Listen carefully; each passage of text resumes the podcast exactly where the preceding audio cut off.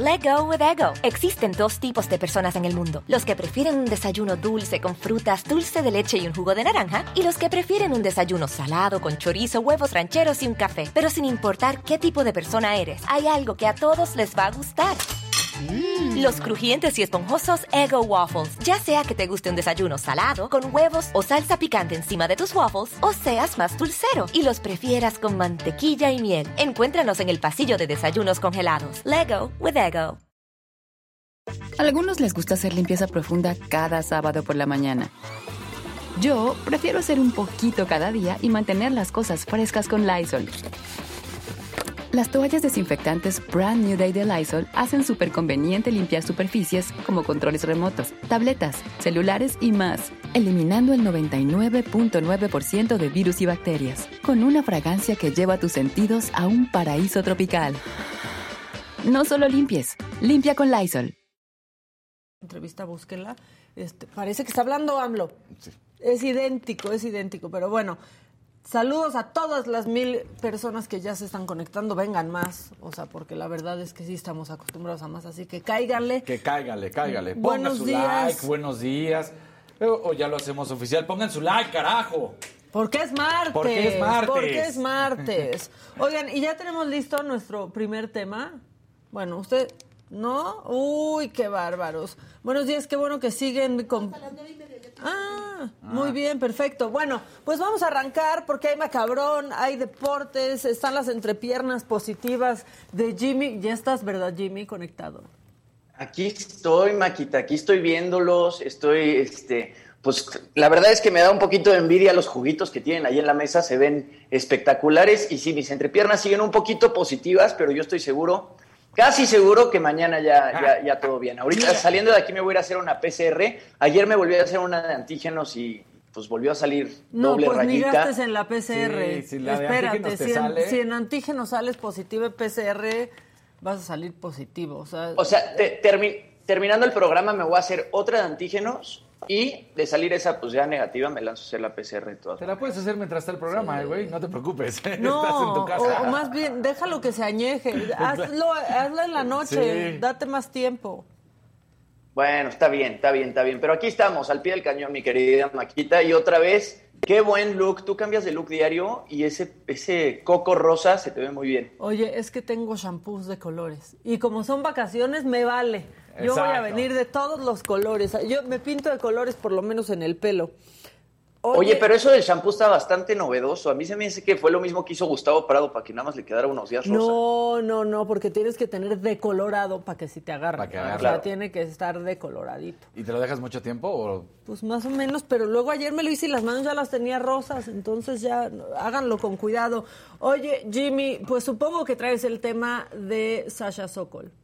Mira, Así es, mi querida Maquita. rapidísimo antes Espérate, de... que un verdecito. Un verdecito que nos dice Magali López. Buen día, Maca, Dani y a toda la banda comenzando bien el día. Dejen su like. Eso es todo. Eso. Bueno, ahora sí, Bueno, arráncate, Maquita. Jimmy. Ahora sí, vámonos con lo de Sasha Sokol. Y es que este, a través de su cuenta oficial de Twitter fueron sus abogados los que pues, publicaron una especie de comunicado de varios tweets. Eh, pues básicamente hablan sobre el proceso legal, dan detalles sobre el proceso legal que inició en contra de Luis de Llano hace poco más de un mes, luego de, bueno, de haberlo acusado de abuso cuando ella tenía 14 años. Los abogados confirman que existe ya una demanda civil en contra de Luis de Llano por daño moral. Dijeron que el juicio ya fue admitido ante los tribunales y Luis de Llano ya fue notificado. Según estos tweets, dicen, el proceso civil que ha entablado Sasha Sokol contra Luis de Llano busca específicamente que se declare por un juez que la conducta de Luis de Llano, tanto en los años 80 como ahora, con sus declaraciones, es ilícita y le causó daño moral a la afectada. Que una sentencia judicial obligue al demandado a ofrecer una disculpa pública, eso es lo que se busca. Y tercero, que el juez cuantifique una indemnización que deberá pagar Luis de Llano.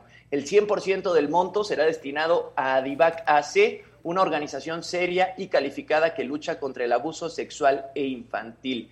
En este texto también, bueno, expresan que el hecho de que Llano haya admitido abiertamente que en la década de los 80 mantuvo una relación física con una niña 25 años menor que él, pues es básicamente inaceptable, ¿no? Y reconocieron que las huellas que deja este episodio de abuso son muy serias y en ocasiones la víctima puede tardar años eh, o décadas, perdón, para tomar la decisión de actuar en contra de su agresor. Además, al final cierran estos tweets diciendo que no van a hablar más sobre el tema hasta que ya haya una resolución definitiva.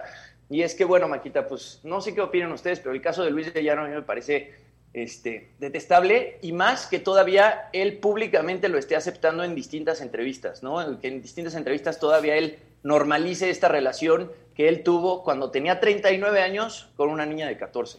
Yo, creo que se vuelve doblemente impactante cuando, bueno, esta misma publicación la hizo Sasha, bueno, el equipo de, legal de Sasha en Instagram con la foto de Sasha de chiquita, eh, que era la edad en la que andaba, eh, bueno, en la que tenían esta extraña relación, esta relación ilegal, este, ¿no?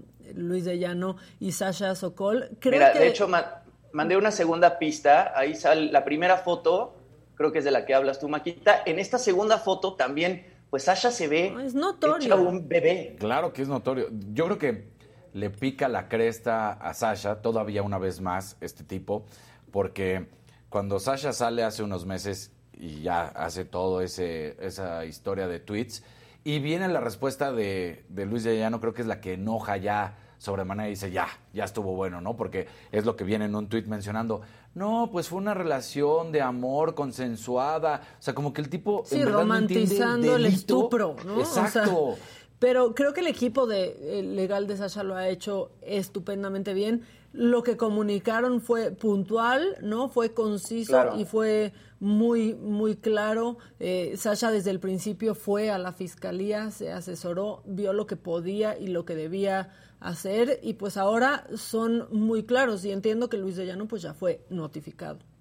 Ya fue notificado. Ahora es un caso que ya pasó este, hace mucho tiempo. A mí lo que se me hace este, pues, horrible y patético es que no lo puedan procesar por otro tipo eh, de delito, ¿no? Lo único que piden es que pues acepte el daño moral y que indemnice a Sasha Sokol y Sasha Sokol con este dinero pues lo va a donar a una fundación, pero pues no sé, imagínate una relación de 39 con una niña de 14, evidentemente, este, pues fue un abuso tanto sexual como este, psicológico y pues, de haberse sabido en ese momento se hubiera tratado completamente diferente. Es un delito, pero también deja ver una descomposición eh, de esa sociedad que la verdad lo veía como de, ah, sí. andan, esa es la verdad, ¿no? O sea, a nadie le escandalizó. E incluso, pues cuando salió esta entrevista que genera esa reacción de, de Sasha con Jordi, a nadie le escandalizó que lo estuviera diciendo, porque quizás ves hoy a Sasha ya convertida en la mujer que es, pero no era esa mujer, no estaba en esa eh, posición de poder. Había subordinación, ¿no? Porque pues era el productor del grupo.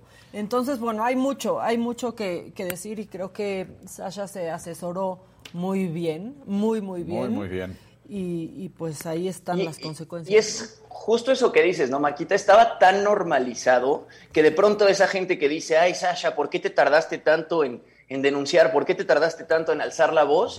este, Todo mundo, apenas nos estamos dando cuenta que este tipo este, de actitudes y este tipo de relaciones y este tipo de cosas estaban mal. Igual las mismas víctimas hasta ahorita se van dando cuenta de que este tipo de cosas pues realmente no, no, no eran correctas. Yo creo que ese fue el caso de Sasha, igual ella lo supo desde mucho antes, pero ahorita este, se atrevió a alzar la voz y creo que es lo que está pasando en muchísimos casos y creo que está bastante bien. Y Sasha también, pues inspiró, por ejemplo, a Mauricio Martínez, que a Mauricio Martínez lo tuvimos en el programa también hablando de Toño Berumen. Entonces, que estas figuras eh, salgan a hablar y salgan a denunciar, aunque sea tiempo después, eh, me parece que, pues marca un buen precedente, ¿no? Las cosas están cambiando.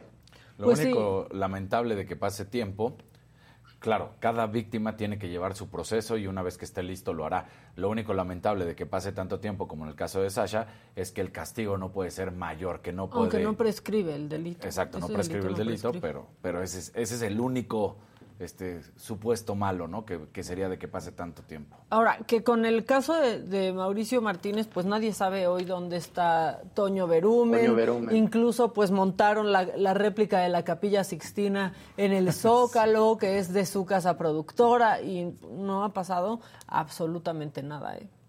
No ha pasado nada, sí, nadie sabe dónde está Toño Berumen, pero de todas maneras, qué importante es que salgan a hablar figuras como Mauricio Martínez o, Sasha Sokol, ¿no? Este, yo creo que después de que Mauricio Martínez denunció a Toño Berumen, entonces salieron este, muchísimas personas también a denunciarlo, y es un poco lo que pasa con Coco Levi, que es lo que platicábamos ayer. Dana Ponce sale a acusarlo, y de ahí, pues empiezan a salir este, muchísimas acusaciones. La verdad es que de pronto las víctimas sí necesitan de esta inspiración de otras personas que salgan a hablar. Pero además creo que lo más grave, y ahorita, perdón Maca, aprovechando también que sacas a Coco Levi a relucir en este tema, vemos el mensaje siempre de los tipejos que hacen esto y se quieren convertir en víctimas. No, no, o, en, aliados. Y nunca un agresor se va a convertir en un aliado. Es ofensivo, es repugnante el video de Coco Levi ayer. Es lamentable de lamenta, o sea, encabrona, encabrona. encabrona. Chinga a tu madre, Coco. Exactamente, en el mar de mentadas vas y chingas a tu madre. Sí, o sea. No, y es más a tu madre, ¿no? Porque tu madre es una persona muy querida y no se merece que la pongas en esa posición.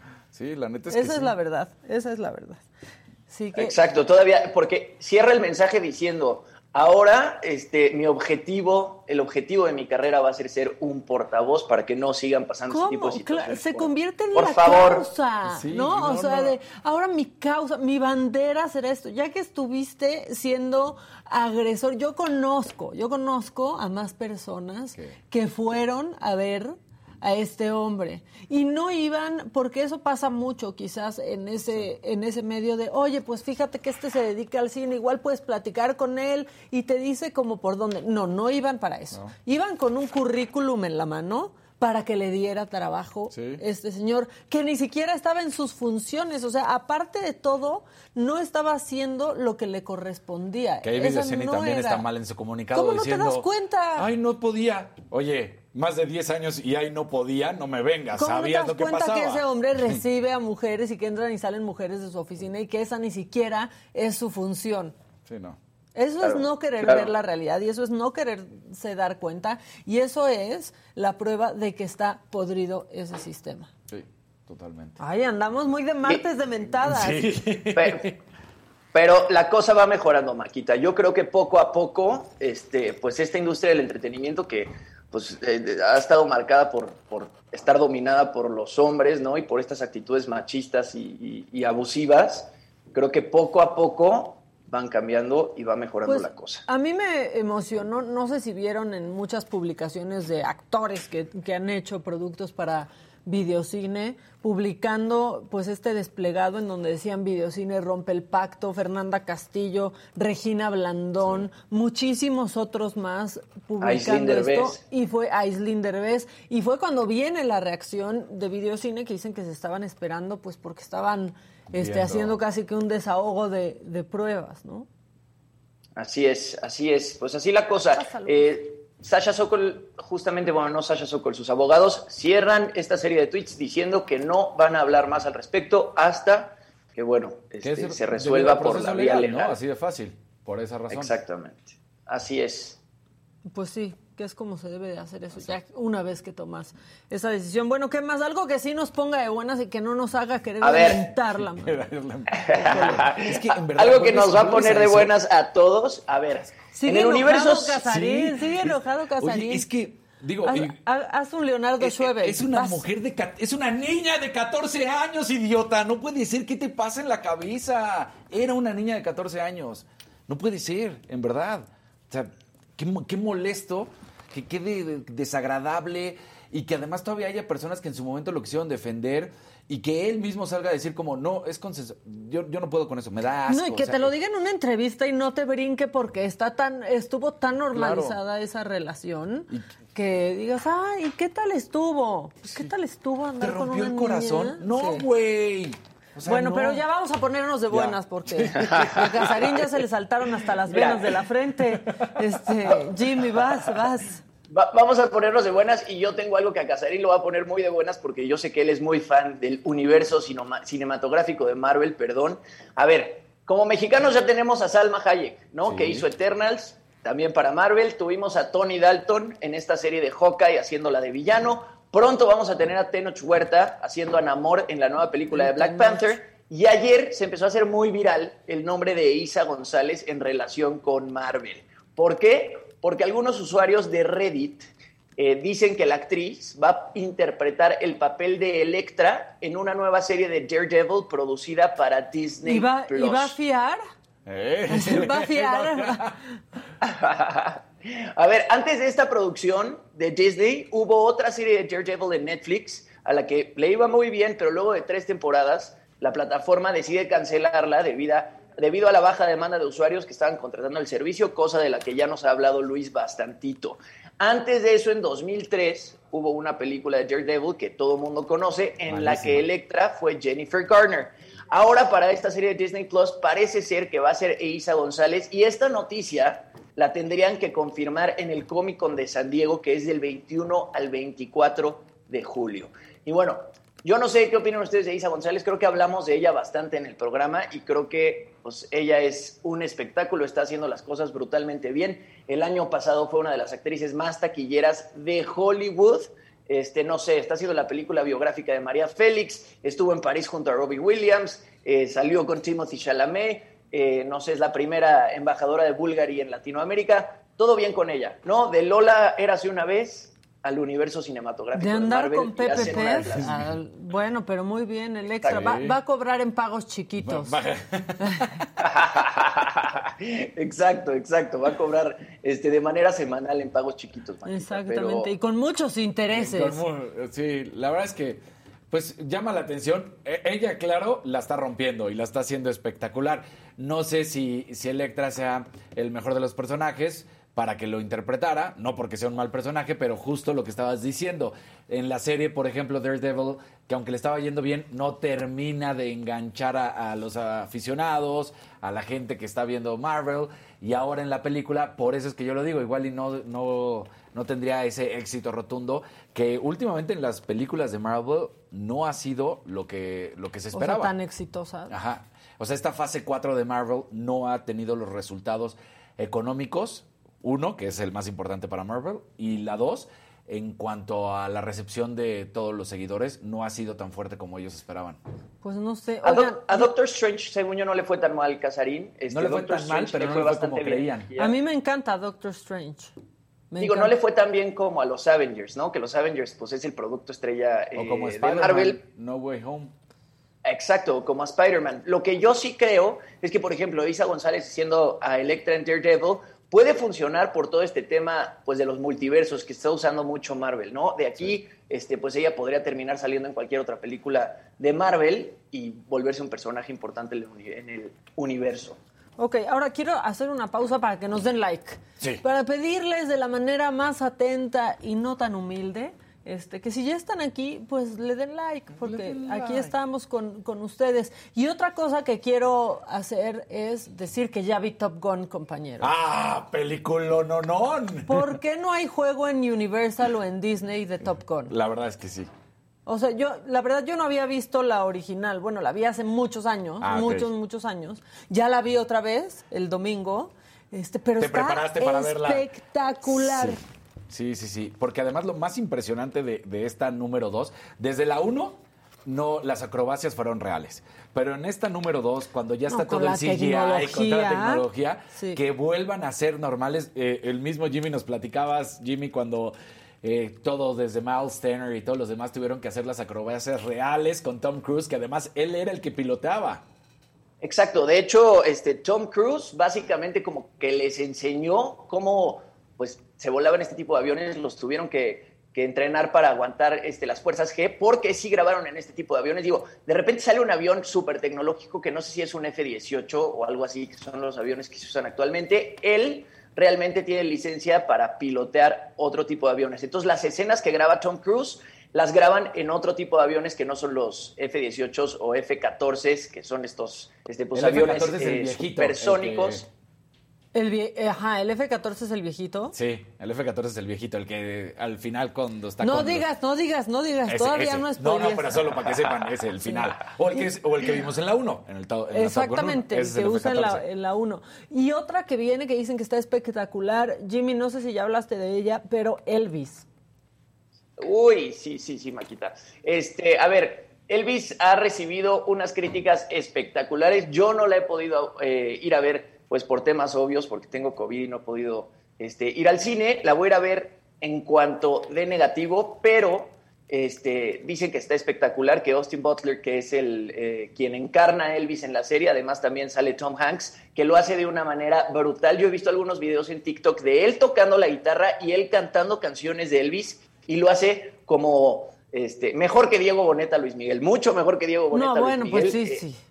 Austin Butler se super luce, además los vestuarios se ve que están espectaculares y yo ayer estaba escuchando una crítica de Christoph eh, que dice que pues la película es básicamente una genialidad, la edición es brutal, la fotografía es brutal, la cosa es que dura dos horas 40 y la película te la cuentan desde la visión del coronel Parker que es este, Tom Hanks que es una especie de villano que básicamente defraudó a Elvis Presley en su momento. Digo, lo hizo brillar como una estrella, pero le robó también una cantidad este, pues grande de dinero. Y lo que no le gusta, por ejemplo, a Christoph es que cuentan la historia desde el punto de vista de Tom Parker, entonces pues hacen a Elvis Presley ver como una persona influenciable, verlo como una persona un poco débil, pero dicen que la película está espectacular y que muy probablemente Austin Butler esté nominado. Digo, nominado a Mejor Actor va a estar, pero que probablemente se lleve el Oscar también a Mejor Actor. Ay, pues mira, yo nunca, creo que nunca le haría caso yo a una crítica de Christoph, pero lo que sí es que dirige Baz Luhrmann y ya con eso la quiero ver. Es- es- Sí. Se ve impresionante. Oigan, nada más me dejaron con la duda. Los, los que utilizan los pilotos norteamericanos es el Lockheed Martin F-35 Lightning II y los que utilizan los malos es el Sukhoi Su-57 Felon. Esos son los aviones que, que se utilizan en esta movie. ¿Ya la vio todo el mundo en el chat o qué? Es que eh, la verdad es que sí fue un peliculón. Es un peliculón porque eh, la manera en que además vemos a Pete Mitchell. Ahora, a sí está súper cuidado Tom Cruise. Sí, sí. Lo Claro. muchísimo de que sale la mitad, de que sale de perfil, de que sale por atrás, ¿sí o no? La parte de la playa, por ejemplo, que ves a todos los jóvenes con cuerpazos, también ves a Tom Cruise y dices, oye, tiene 60 años y también tiene un cuerpazo mejor Sí, que... pero lo ves un segundo y le lo ves un quitan rápido. y lo quitan para... Ajá. Porque ya no tiene ese six-pack que sigue estando remamey, pero pues ya no así. Sí, sí, sí. Oye, y a ver, pero básic- básicamente es un chick flick para hombres, ¿no? O sea, yo creo que, o sea, es, es lo que nos encanta a los hombres de este tipo de películas, vas y como que dices, híjole, me hubiera eh, encantado ser Tom Cruise, volar estos aviones, estar fuertísimo. Eh, esta actriz que aparece con Tom Cruise, eh, Jennifer Connelly, también qué mujer Guapísima. tan espectacular. eh, La nueva Penny. Ajá, la nueva... la nueva Penny, una mujer guapísima. Jennifer Con- Connelly ahorita tiene 51 años y pues igual que Tom Cruise se ve guapísima, se ve perfecta. Sí, está cañón. Pues muy bien. Oigan, y ya que estamos hablando de cine, nada más hay que recordarles que el próximo miércoles está la premier solo para los sagadictos, bueno, para, para nuestro grupo de saga. Saga. Este, buena suerte, Leo Grande, en Cinépolis. No el normal, en el VIP de Plaza Universidad a las 8 de la noche. Entonces, para que todavía hay unos pocos lugares, entonces pueden todavía todavía tener ahí su, su acceso. Es el martes 26, no es el miércoles. ¿Ya ves? ¿Ya ves, Giselona? Ah, caray. Bueno, pero ¿y saben qué? Oye, ¿Qué pasó, Jimmy? Maquita, a ver, y ya que estamos hablando de cine, ¿se acuerdan que hace poquito les pasé unas fotos de Brad Pitt en GQ eh, que hablaba un poco de esta condición que tiene en la que, según él, no recuerda la cara de la gente y por eso la gente dice que es un antisocial? Además, también menciona que su carrera ya está llegando a un lugar maduro y muchos medios de comunicación lo tomaron este, como que Brad Pitt se retiraba de la actuación, que iba a hacer un par de películas más y simplemente iba a decir adiós a la actuación. Pues resulta que ayer fue la premier de Bullet Train, esta nueva película en la que va a aparecer Sí, con eh. Bad Bunny. Sí, qué bárbaro. La, pre- la premier fue en París. Resulta que entrevistan a Brad Pitt y Brad Pitt aclara lo que quiso decir cuando decía que, que su carrera pues está llegando a un punto ya de madurez. Bueno, vean a Brad Pitt, se ve espectacular también. Brad Pitt es uno de mis actores favoritos y creo que y es uno de los hombres más guapos del mundo sin duda alguna, pero lo que dice Brad Pitt en la entrevista creo que pues deja varias cosas claras, a ver si lo podemos escuchar. Vamos. I think I confused a lot of people. It didn't mean like I'm like I'm dying or anything. It just meant like you know, I look at life, you know, as a child to young adult, young adult to middle age, and now I'm past that middle age. So that's what I'm calling the last leg. And, and I just want to, I just want to live it, you know, with more intentions. Pues sí, oye, yo Bueno. no supero que haya terminado con Jennifer Aniston. Sí. O sea, así- era así- mejor esa relación, la verdad. Así me tardo yo en superar las cosas. Oye, Jimmy, pues gracias. Regresamos en un ratito contigo, que vamos a tener una entrevista y es por Zoom. Entonces, este es el momento en el que puedes ir a desayunar tú y este es en el momento en el que, mira, nosotros que sí estamos aquí, nos Sí. tomamos esto porque les quiero contar que nos vamos a tomar un jugo Jumex, único fresco, mora azul. eh, y manzana y uva, que además viene con colágeno, está súper rico. Sírvete, sírvete de este, mi Me sirvo de Casarín. ese, Vas, claro. por favor. Eh, súper rico, súper saludable, 100% natural. No tiene conservadores, ni endulzantes, ni azúcar sirvo, añadida, ni nada de eso. Por favor, sí, échame mi Jumex. Y ya, ahora sí les di tiempo para que esté nuestro entrevistado. ¿listo? Exactamente. Porque, pues a ver, vienen las vacaciones de verano y cuando esa época se acerca, este, pues digamos que sí hay que poner más atención. Por eso el Consejo Ciudadano para la Seguridad y la Justicia de la Ciudad de México quiere alertar sobre fraudes en paquetes vacacionales que pasan Híjole. muchísimo y que se ofrecen sobre todo a través de redes sociales, como ya lo vimos la semana pasada en la nota que hizo eh, Jonathan Padilla con el procurador del consumidor. Bueno, según los reportes que ha recibido el Consejo Ciudadano, los montos de estos fraudes van de 900, que no duele tanto, pero llegan hasta los 50 mil pesos, que es una buena lana. El 92% de los fraudes se consuman y el 61% de las personas afectadas son mujeres. Tengo listo ya a Salvador Guerrero, bueno, él es presidente del Consejo Ciudadano para la Seguridad y Justicia de la Ciudad de México. Salvador, qué gusto verte, ¿cómo estás? El gusto es mío, Maca. Saludo con mucho gusto a tu audiencia y sí quiero decirte que hay un porcentaje, digamos un 13, 14% de todos los reportes que recibimos que son los daños mayores de 50 mil pesos y pueden llegar hasta donde tenemos en este momento a 100 mil pesos.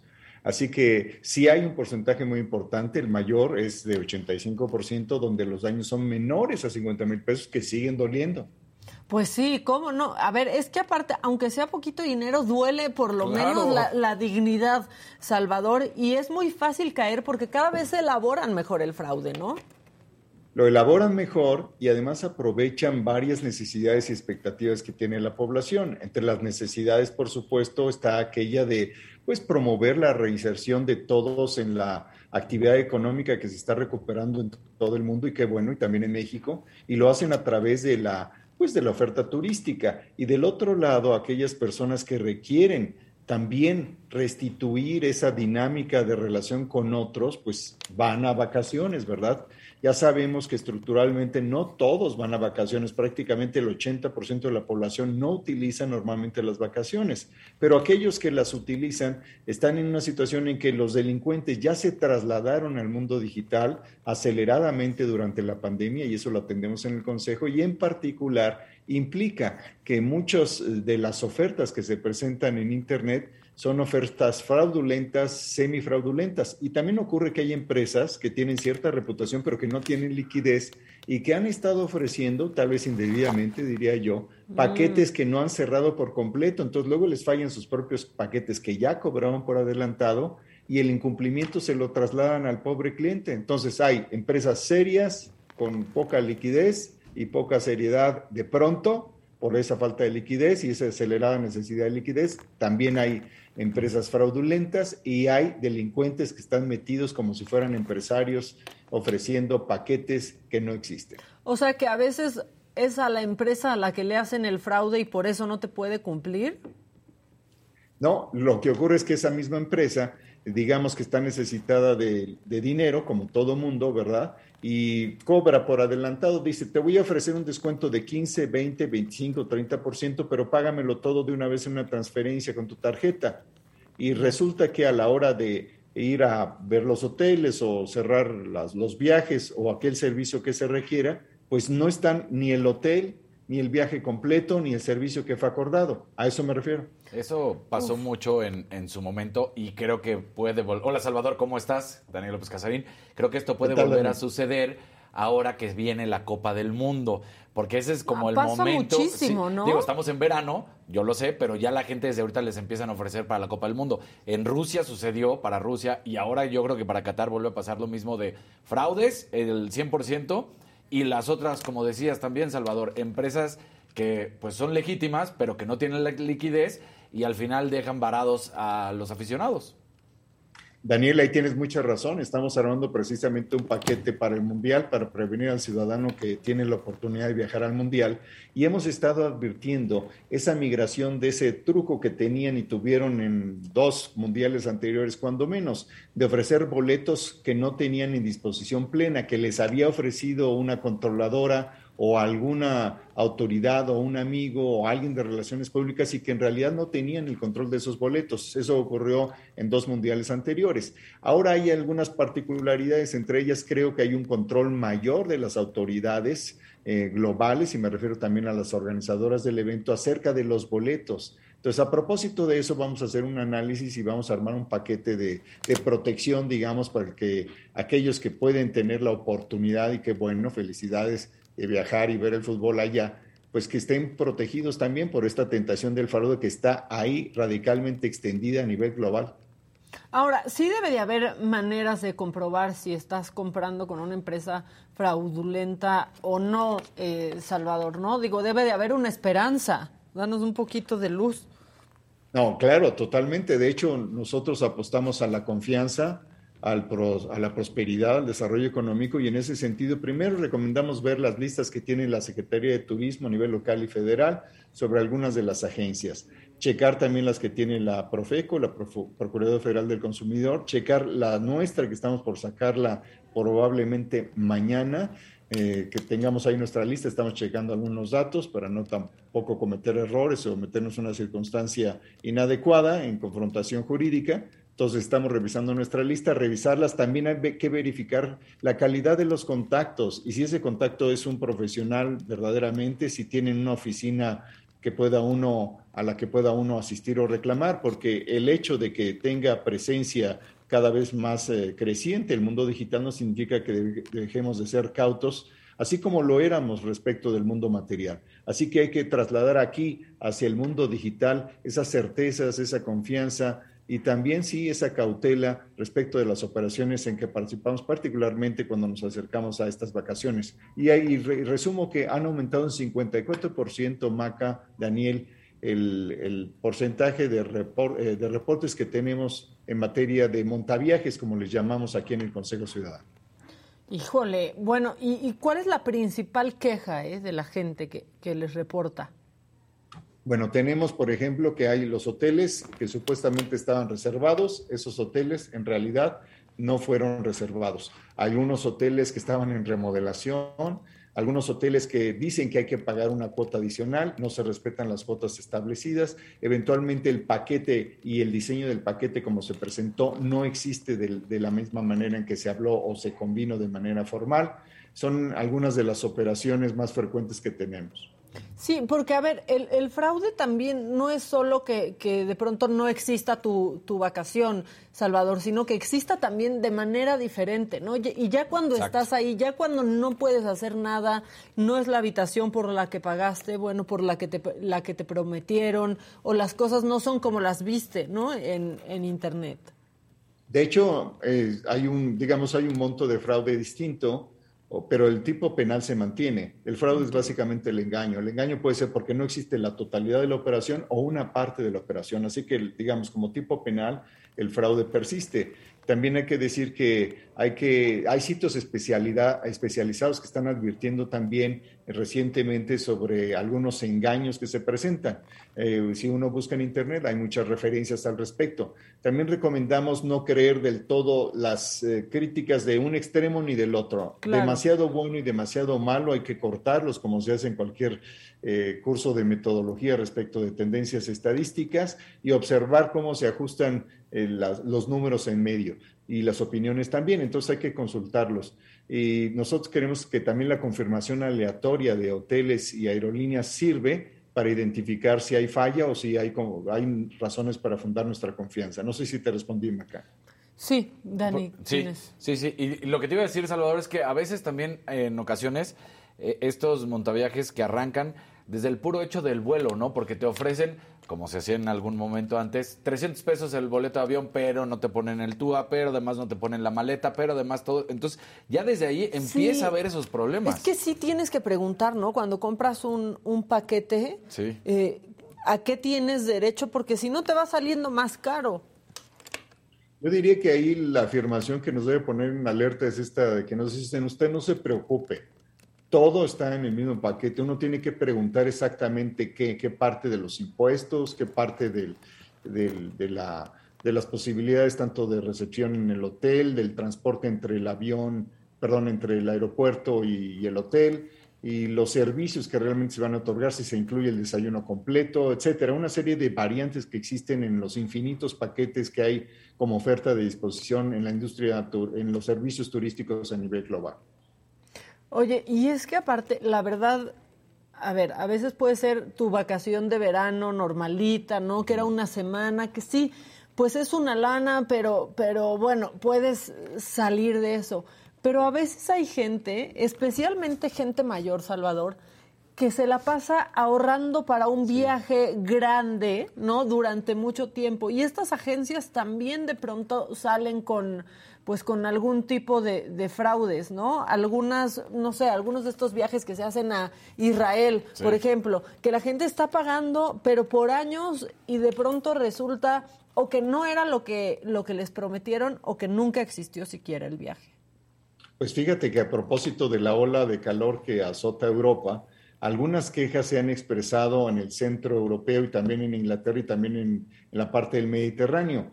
Entonces están las personas mayores de 65 años, adultas y adultos mayores, en una situación en que ocasionalmente, eso hay que decirlo, no estamos hablando de que la mayoría de los viajes, estamos hablando de una proporción significativa, pero de ninguna manera es una mayoría de los casos, donde sí se presentan los casos que tú mencionas. Hay que señalar también que hay un esfuerzo necesario de acumulación de ahorros, como tú lo mencionas, que implica la plataforma de posibilidad para que nosotros podamos viajar después de cierta edad y en ciertas condiciones. Y a propósito también de otro tema que manejamos en el Consejo, que es ciberseguridad. Muchas de las transacciones digitales pueden estar creando una ventana de vulnerabilidad que es aprovechada por los organismos delictivos de diverso nivel y que esta puede ser digamos, una circunstancia que preocupe a las familias de los adultos mayores que deben atender en la medida en que se ha multiplicado, se ha profundizado y se ha arraigado esa posibilidad de vulnerabilidad digital.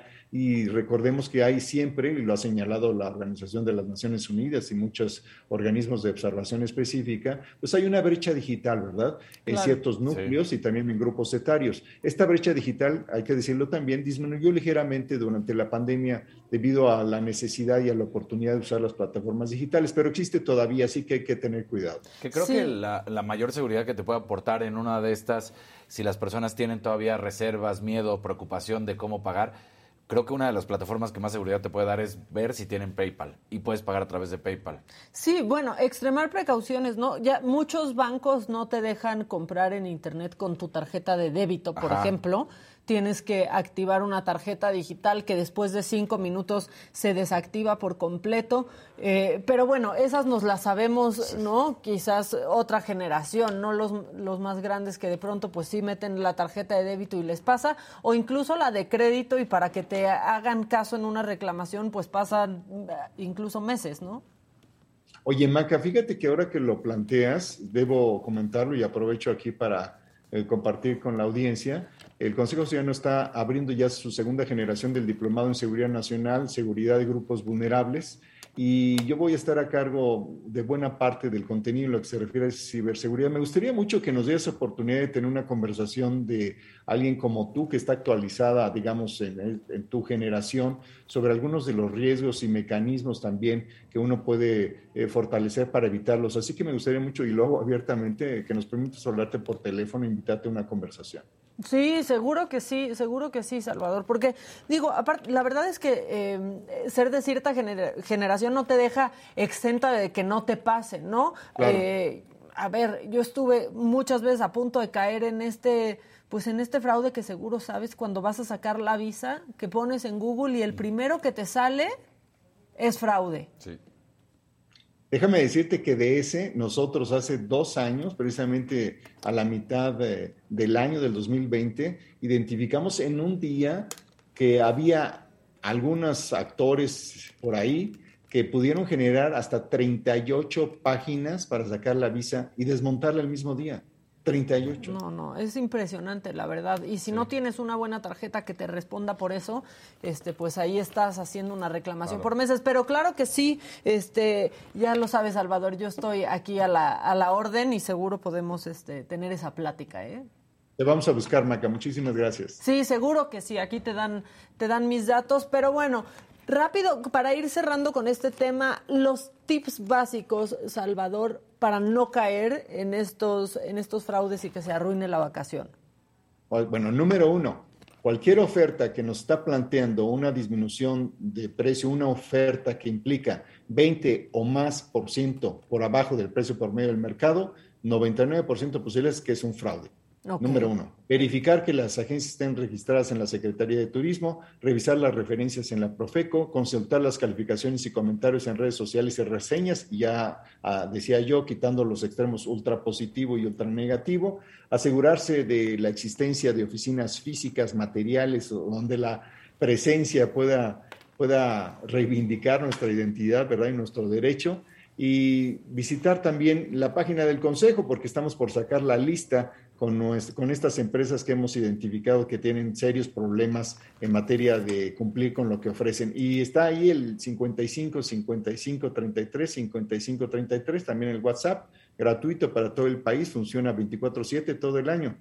Perfecto, Salvador, pues ahí está. Eh, la verdad es que no es difícil hacer una verificación, nada más hay que saber en dónde, por eso, como siempre, muy, muy puntual y estamos en contacto, Salvador. Gracias, Maca. Gracias, Daniel. Nos vemos, Salvador. Gracias. Que estés muy bien, Salvador Guerrero, Chiprés, presidente del Consejo Ciudadano para la Seguridad y Justicia de la Ciudad de México. Porque sí, la verdad, cuando de pronto, no manches, 80% de descuento, va a haber un truco. Va a haber. O vas a llegar y el cuarto va a estar en la última torre más vieja, más jodida de todas, ¿no? Sí, hay, hay cosas que en verdad, lo hemos dicho una y otra vez, cuando parece demasiado bueno para ser verdad, es porque porque no, porque no es verdad. Exactamente. ¿no? O sea, creo que es justo porque no es verdad. Bueno, ¿por qué no los deportes? ¿Por qué los no? deportes? Claro. ¿Le pondrán cortinilla o que se vaya así? Toma tu cortinilla, toma tu cortinilla.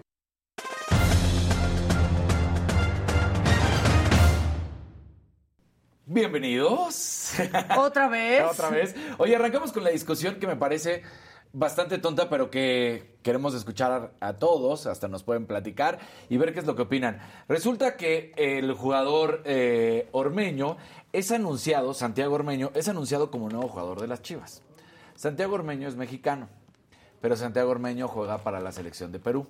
¿Por qué? Porque pues él decidió, tiene la doble nacionalidad, ¿Y pero es nacido, estar con Perú. Él decidió estar con Perú porque la verdad es una apuesta que desde mi parecer le salió mal. Él quería jugar sí o sí para este mundial. Imagínense, ya para que prefieran a la selección de Perú. Con México se, se veía complicado porque pues el Tata Martino ya sabemos que no sale de sus jugadores. Y entonces dijo, me voy con Perú porque Perú va a calificar y entonces voy. Perú no calificó y pues ahí está. Pero entonces empezaron a decir, es que no puede jugar porque es peruano, porque es selección peruana, porque va a venir a Chivas. Chivas es 100% mexicano. Entonces hay que recordarle, a ver, primero, él no es un ser humano que nació en Perú y que luego adquirió la nacionalidad mexicana por naturalización. No, él es mexicano de nacimiento. ¿Con? Con, por su abuelo, que fue ormeño, que fue jugador de nuestro país, que estuvo en nuestro país. Bueno, por eso es que él tiene la nacionalidad peruana, tiene doble nacionalidad. Entonces, también para hacerlo más claro, los estatutos, para que no hubiera problema, es antes decían esto, en el Guadalajara única y exclusivamente se van a admitir jugadores mexicanos y quienes elijan jugar con la selección nacional mexicana. Se cambió y quedó de la siguiente manera. De esta manera y sin atentar a la tradición bajo la cual fue concebido este equipo, en Chivas solo juegan y jugarán elementos que sean mexicanos por nacimiento, dejando de lado el hecho de que eligen jugar por selección que no sea la mexicana, gracias a su doble nacionalidad, lo cual me parece correcto porque es la actualidad, porque hay personas que tienen doble nacionalidad, porque por alguna razón eligen una u otra. Lo de Chivas, si no están de acuerdo, por ejemplo, si un jugador argentino, paraguayo, brasileño, el que quieras, llega a nuestro país, se nacionaliza mexicano para buscar estar en la selección y decir, también puede jugar ya en las Chivas, como por ejemplo Rodrigo Funes Mori. No, es para los mexicanos porque son sus estatutos nacidos. Pues Santiago Armeño tiene 28 años y es nacido en México. Entonces, esta Es que tarugada las de- chivas siempre se ponen así aparte. Siempre se ponen ¿No? así. Pero esta tarugada de decir, no, es que juega para la selección de Perú. Sí, pero nació en México. Y decidió por su doble nacionalidad jugar por, por Perú con esta apuesta de que quería ir al Mundial y que creo que pues sí le falló. Pero entonces se causó toda esta controversia de quizás Santiago Armeño debía o podía o no jugar con las Chivas. Sí puede por todos los estatutos. Y va a jugar va a jugar. Ya fueron Aunque se enojen. Aunque se enojen. Ok. Exactamente. Así que ahí está. Me choca que sean así de nacionalistas. las Es que además son nacionalistas al- a lo tonto, la verdad, porque dices... Porque es mexicano. Porque es mexicano. Exactamente, dices, no, eh, dense cuenta lo que están diciendo. Pero bueno, eh, una buena noticia, el FIFA 23, a Jimmy que le gusta jugar, a Luis G&G cuando están aquí también, les gusta a veces cuando nos apoderamos De hecho, solo hacen eso, o sea. Pues resulta que da a conocer la primera portada en la cual sale una futbolista. Ella se llama Sam Kerr, es del Chelsea, es australiana y es la mejor goleadora en la historia del fútbol australiano en selecciones, ya sea varonil o femenil. De hecho, bueno, pues eh, superó a uno de los grandes, eh, de las grandes leyendas del fútbol, que es varonil, con Tim Cahill, que tenía 50 goles con la selección. Bueno, pues ella ya tiene 54 con la selección femenina, así que es lo mejor que, se puede hacer. Y así se demuestra que el fútbol femenil, que lo hemos venido platicando y le hemos dado seguimiento aquí cada vez más, es el hecho de que va tomando relevancia. Va a salir el 20 de julio el primer tráiler. A la venta va a salir el 27 de septiembre y la preventa estará el 30 de agosto. Así que, pues para el FIFA 23 la gente sabe, pues una buena noticia, aparece esta mujer que Sam Kerr es australiana y de lo mejor que hay. Pues Y vamos bien. a seguir con el, el noti deportivo de mujeres porque en el Mundial de Atletismo, ayer Shelly Ann Fraser Price, que es esta velocista jamaiquina, consigue por manera eh, consecutiva su quinta medalla de oro en los 100 metros planos allá en Oregon, que es donde se está realizando ahorita el Mundial de Atletismo. Y lo más importante, esta mujer que es reconocida porque siempre se tiñe los cabellos de diferentes colores, bueno, pues tiene 35 años de edad, es mamá, su esposo y su hijo estaban en las gradas y entonces aplaudieron porque durante los últimos años la discusión y a ella le preguntan al final de la entrevista y le dicen, ¿cómo te sientes? Y dice, muy bien, pero no por lo que ustedes puedan pensar. Hubo una discusión en la que se decía durante mucho tiempo que mi edad, que el ser mamá, que todas estas estupideces que se consideran siempre que puedan afectar a una mujer y que yo ya no iba a poder tener la velocidad que tenía. Pues ahí lo demostró, es la mujer más rápida del planeta, es sin duda alguna... Ahí estaba con su Bendy. Exacto, la mujer la más exitosa de los atletas jamaiquinos y pudiera ser solamente a la par, un poquito menos, un poquito más, yo se los dejo al gusto, creo que por lo que hizo Usain Bolt es el máximo atleta jamaiquino, ahí por encima yo lo pongo porque pues rompió y es una cosa espectacular ese hombre, pero bueno, eh, Shelly Ann Fraser lo ha conseguido todo de manera consecutiva, cinco medallas de oro, impresionante su historia. Y además, bueno, pues para siendo los jamaiquinos que son los más veloces ahorita llevan bastantes décadas haciéndolo, hicieron el 1 2 3. Entonces, bueno, pues ahí está. O sea, se apoderaron Se del podio del completo. podio, y ahí están Oye, todas compañeras. ¿Qué ha pasado con la atleta esta que estaba presa? Todavía hasta el momento, la- le estamos hablando de la basquetbolista Ajá, estadounidense. El juicio, recordemos que arrancaba el 21 de julio, Qué entonces pesadilla. Exactamente.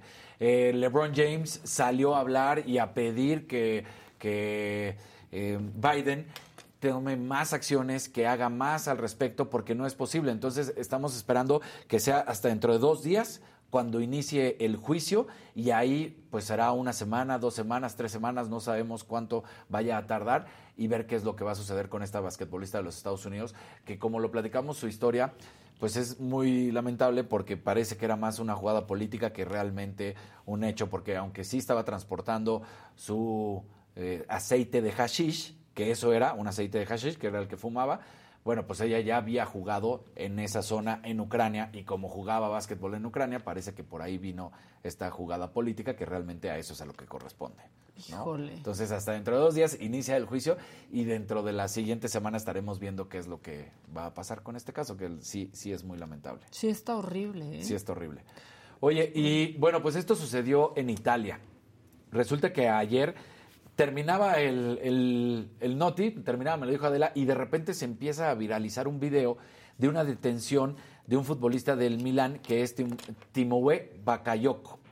Y entonces todo el mundo empieza a decir, esto es por racismo, esto es lo que no se debe permitir.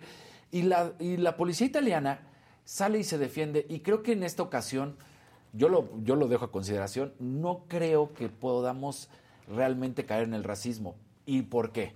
Porque ellos dicen que venían justamente de una descripción de donde había habido un homicidio de una camioneta negra, una SUV negra, donde venían dos tripulantes, uno con una, con una indumentaria parecida a la que él y de raza negra. Entonces, pues los detienen, sí los están apuntando con, con pistola, ahorita vamos a ver el video, los están apuntando con pistola, pero cuando se dan cuenta los oficiales quién es, o sea, no lo están golpeando, no le están haciendo nada, nada más lo están deteniendo. Los detuvieron por ser del mismo color. Los detuvieron porque iba en el SUV del mismo color, porque venía con la misma indumentaria y porque era una persona de raza negra. Entonces, pero son todos estos elementos, ¿no? Entonces, pues aquí está el video, cómo lo, cómo lo detienen, pero vamos a ver que no hay una agresión. Sí, sí lo detienen por el color, pero la realidad es que no, hubo exceso de... No hubo, no hubo un exceso. Entonces sí, sí puede ser ese racismo si lo vemos en el sentido de que, ah, bueno, lo detienen porque era de raza negra.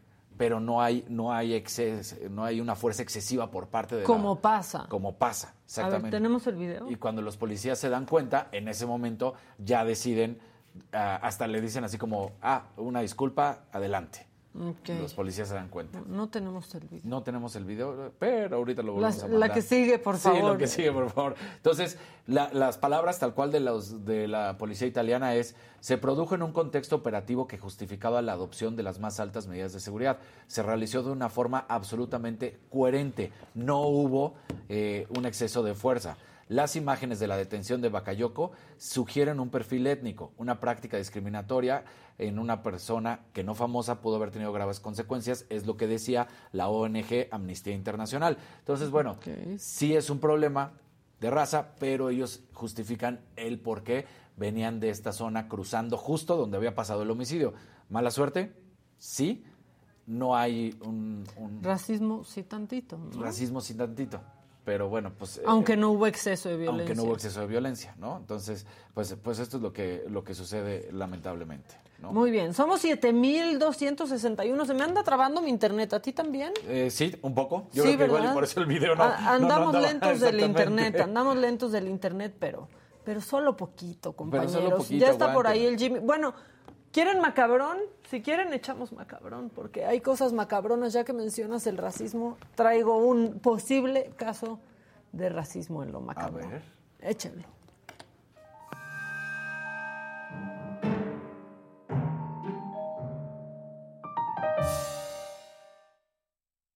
Esto sucedió en un parque temático en Filadelfia, en Estados Unidos, y se está haciendo viral Elmo, y no por la razón que quisiera. Vean la reacción y ahorita les voy a explicar cómo están, eh, pues, por dónde se está yendo la conversación en redes sociales. Échenlo. Ve.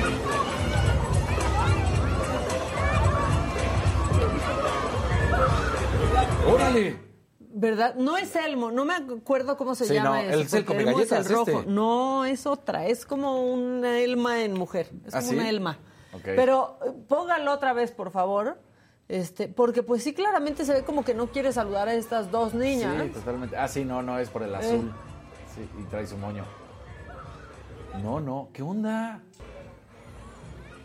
Porque además le acaba de dar el high five a, Sí, va haciendo, va reaccionando con la gente. Elmo va arriba en el, en el coche alegórico. Y miren. ¿Qué onda? Y vean la cara de la niña de la mochila rosa. Yo sentí horrible, la verdad. Es un pasado de lanza. No puede ser, porque ve, justamente acaba de ser un high five. ¿Qué es. Lola? Ya me dijeron que se llama Lola. Claro, es Lola. Es racismo 100%. La verdad es una reacción horrible. La niña más pequeña está tratando de abrazar a. Lola, que ya me dijeron aquí en el chat. Gracias. Y la otra se queda ahí con la mano extendida. La verdad Sí, está Yo siento- horrible. Y además le hace un no así señalándola. Sí, o sea, señala. ¿Qué dices, Jimmy? Que yo siento que igual y este, como que la niña lo quería abrazar, ¿no? Porque ella levanta los dos brazos y en vez de darle un high five, ella lo quería abrazar y quizá, pues no sé, se me ocurre que quizá por un tema de, No. de Pero COVID, le de COVID dice así como... No, como pero no. la niña le hace, le, le extiende Sí. nomás la manita para agarrarla, eh, o sea, no para abrazar. Y aunque supongamos que sí, con lo que dices, no la puede abrazar, extiendes la mano y le haces, no, no puedo abrazar, solo puedo hacer high five. Sí, Pues sí, no, pero si te fijas, la niña de la izquierda levanta los dos brazos como para abrazarla y la otra niña tiene una manita levantada. Ahora ya dicen que, un- que no es Lola, suéter. Que Lola es rosa. Pues no sé qué personaje de Sesame Street Sí, es, pero es... es- uno de Plaza Sésamo y se hizo viral y está horrible la reacción, Jimmy. Bueno, ¿No? sí, sí. O sea, si, si es como lo dices tú, Maquita, la neta es que sí. pues, como puede ser que, que, que- que hay este tipo de, de- de Pero es lo que actitudes te y- digo, Jimmy. y de racismo contra los niños, además. O sea, lo, que te digo es, supongamos que sí, la, la menor, porque sí se nota, la otra está con la mano cargando algo y tiene la mano estirada. Y la menor, aunque estire los dos brazos, pues si tú sabes y eres parte del show que no puedes abrazar, le dices, no te puedo abrazar, pero te doy la manita y se acabó. Y aquí sí se nota que no quiere tocarlas. Ya, a ver, dicen, están aquí, ya se armó. Dicen, no inventen, pobre botarga con el calor y sin poder ver bien, no manchen, ya de todo quieren sacar temas. Yo no creo, porque No. sí va interactuando con la, Hay, con la hay una gente, imagen, ¿eh? hay- en la misma imagen, al mero mero inicio, dense cuenta que acaba de saludar a un niño. Entonces acaba de voltar hacia abajo. O un niño de raza blanca, se ve color blanco. Y también luego a la adulta, también blanca. A estos dos les hace un high five. Entonces sí está viendo para abajo. Si lo volvemos a ver, van a darse cuenta como al primero que se alcanza a ver es un niño. Sí, la verdad está... Ahí está, ve, ahí se ve el niño. Pero Y luego aparte... viene la, la adulta y ahí ya, y las ve, como, claro que las ve. Sí. Sí, yo sí creo que totalmente las, las ve, ¿eh? Sí, está raro, porque primero le dice que no a alguien más que está atrás. Ahí le dice que no a alguien y luego le dice que no a ellas también. No sé. Ah, eh, eh, En las redes sociales, ¿cuál era la conversación, Maquita? O sea, todo el mundo sí está diciendo que fue racismo. No, pues algunos están diciendo que ya de todos lados se quieren sacar temas. Lo que sí, lo que sí es que estoy viendo ahorita un artículo que me mandaron de TMC en donde eh, pues sacan una recopilación de más niños de color siendo no maltratados, pero sí este Ignorados. ignorados por las eh, botargas de, de Plaza Sésamo. Ya eh, Plaza Sésamo, bueno, Sesame Workshop sacó un comunicado en donde dice que están conscientes del incidente reciente en el Sesame Place de Filadelfia y que se lo toman bastante en serio y que lo que vivieron estos niños es inaceptable. Ese ya es el comunicado oficial. ¿eh? Dicen que ya han estado en contacto con este parque, que es una licencia, algo así como una franquicia, y que les han asegurado que van a tomar las medidas necesarias de entrenamiento y que van a revisar la manera en la que se relacionan con las familias y con los invitados, o sea, con los visitantes. Eh, dicen que eh, como una organización eh, global sin fines de lucro y, e internacional, pues ellos buscan que los niños crezcan de manera más fuerte, más inteligente y mucho más amable y que esa es su misión. Pues ahí está, ya está el comunicado oficial en donde sí. están aceptando que hubo una actitud rara y aparte porque pues abrió la caja de Pandora esto Claro. en donde pues se ven más eh, casos en donde las botargas de Plaza Sésamo pues Sí. este Que se llama Rosita, la monstruo Rosita, que apenas aunque no es ingresó. Rosita Aunque no es Rosita. Así dicen que se llama la- el monstruo Rosita. Voy a mandarles ahorita, espérenme porque Que es personaje de les voy a Sesame Street y que acaba de ingresar a- apenas.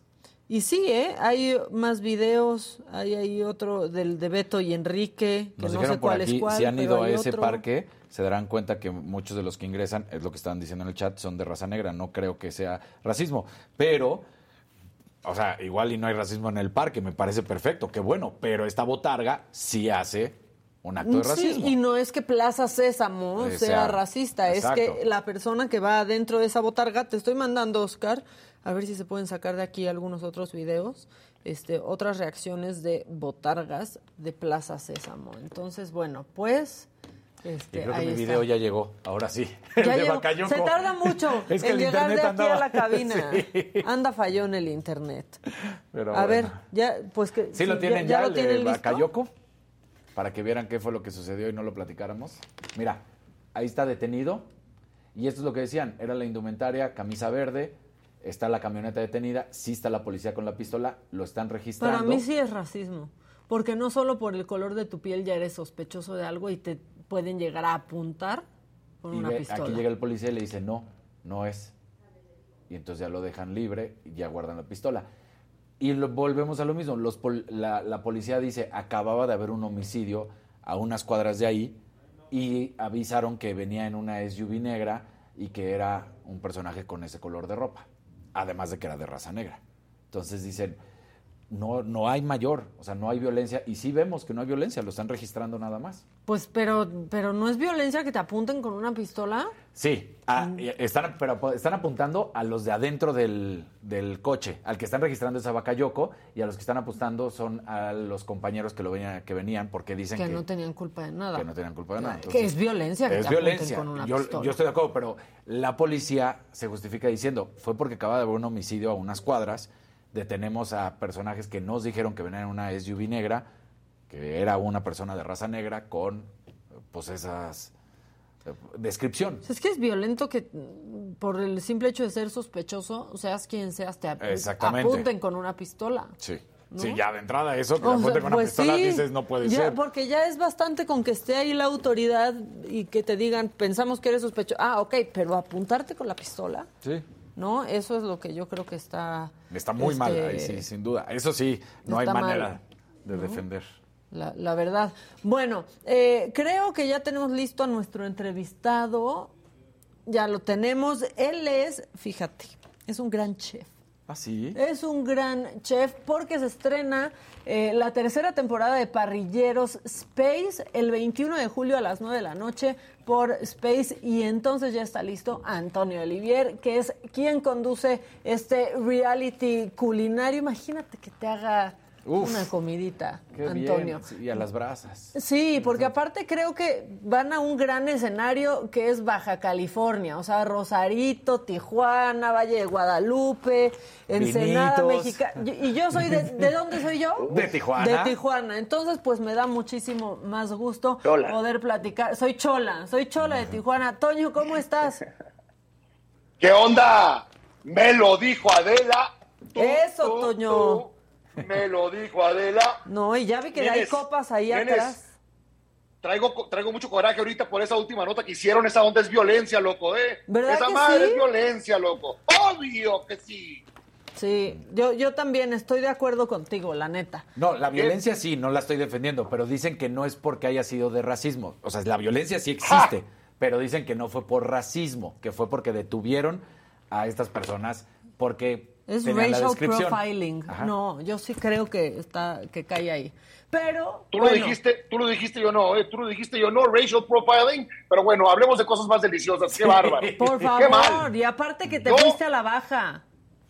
Sí, mija, ¿no? Y yo veo mucho el programa, soy bien fan de todos ustedes. Bendito sea este gran programa, la neta, lo veo todo el tiempo, por eso me ven tan entrado.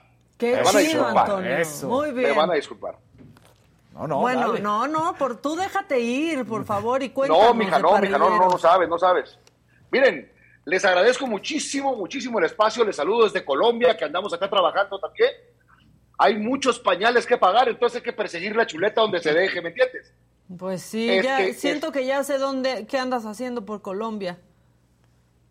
tú, entre tú y yo, mira, Maca, ando también vestido como tú con Juri, para que bien, veas. Me, puse acá toda la onda, mi carnada de Tijuana, wow, dijo el perro, mira, ánimo, así, papá. ¿Qué así mero. Bueno, cuéntame de parrilleros entonces.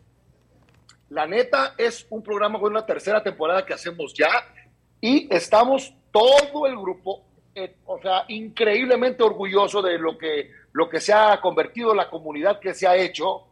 Eh, sabemos todos muy bien que en la parrilla o alrededor de la parrilla solo pasan cosas buenas, al menos que se queme, que estalle algo, que digo que Dios guarde, pero que casi nunca pasa, pero pura cosa buena, pura cosa positiva, pura buena vibra. Este, no hay racial profiling, no hay Muy nada de eso. Este, y la verdad es que lo que más, digamos, sentimos los que participamos en el equipo y la producción es poder exponer siempre cosas positivas. Si uno ya está viendo tanta cosa negativa por tanta, tan, tantos lados, la distracción de ver un programa de comida y que, ve, que vivan un poquito también eh, el drama o la intensidad de ver quién gana a quién y quien gane de los dos va contra mí y que le ganen al chef experto y bueno, que, que hagan a su ciudad muy orgullosa de él o de ella, pues bueno, es un programa bien bonito, no saben, no saben mi gente, hermoso, hermoso, hermoso. Está bien padre, Toño, Sí. ¿no? Porque se ha puesto de moda muchísimo estos, estos programas y estos formatos que enganchan a la gente que no te hubieras imaginado, esa, esa es la Sí. verdad. Pero pues ahí se reúne la familia completa para ver qué pasa. Pero aparte el asador tiene como otra, otra onda, ¿no? Porque hay hombres que no se paran por la cocina, pero no les pongas un asador enfrente. es que es, el, es el como momento. hasta un... Sí, claro. ve, hasta se emocionó Pero a mí sí me aquí gusta cocinar. O sea, sí me paro en la El cocina. macho alfa. Sí, No, es no, como mira, de macho carnal. alfa, ¿no? La parrilla. Sí, la parrilla es. No me quiero no me quiero meter en broncas no me quiero meter en problemas porque vi- vivimos vivimos en tiempos bastante bastante vamos a decir interesantes interesantes pero a un hombre lo sueltas enfrente en un patio y hay una parrilla prendida haz de cuenta que es como estos mosquitos que van hacia la luz incandescente o sea completamente perdidos. Nos pasa algo que sentimos que es como nuestro espacio, nuestro único lugar donde hay un zen del, Sí. de la lumbre con el, con el parrillero. Y te digo, nos pasa a todos. Oye, Toño. Eh, eh, sí, dime. Y además de que nos pasa a todos, también como que todos, de cierta manera, entendemos y se respeta al que sea en ese momento el chef, pero todos queremos aportar, Todos. todos, queremos decir, ¡ay! Todos. ah", ¿No? O sea, Todos quieren así que la- hay que marinar, no sé qué, qué bárbaros. No, no, no, no mames. Todos nos, volve- todos nos volvemos como directores técnicos. Claro. Todos sabemos qué es lo mejor para el equipo para que meta gol. Todos. claro. Oye, Toño, Toño, te saluda acá Jimmy Sirvent. eh, yo también. Mi hermano.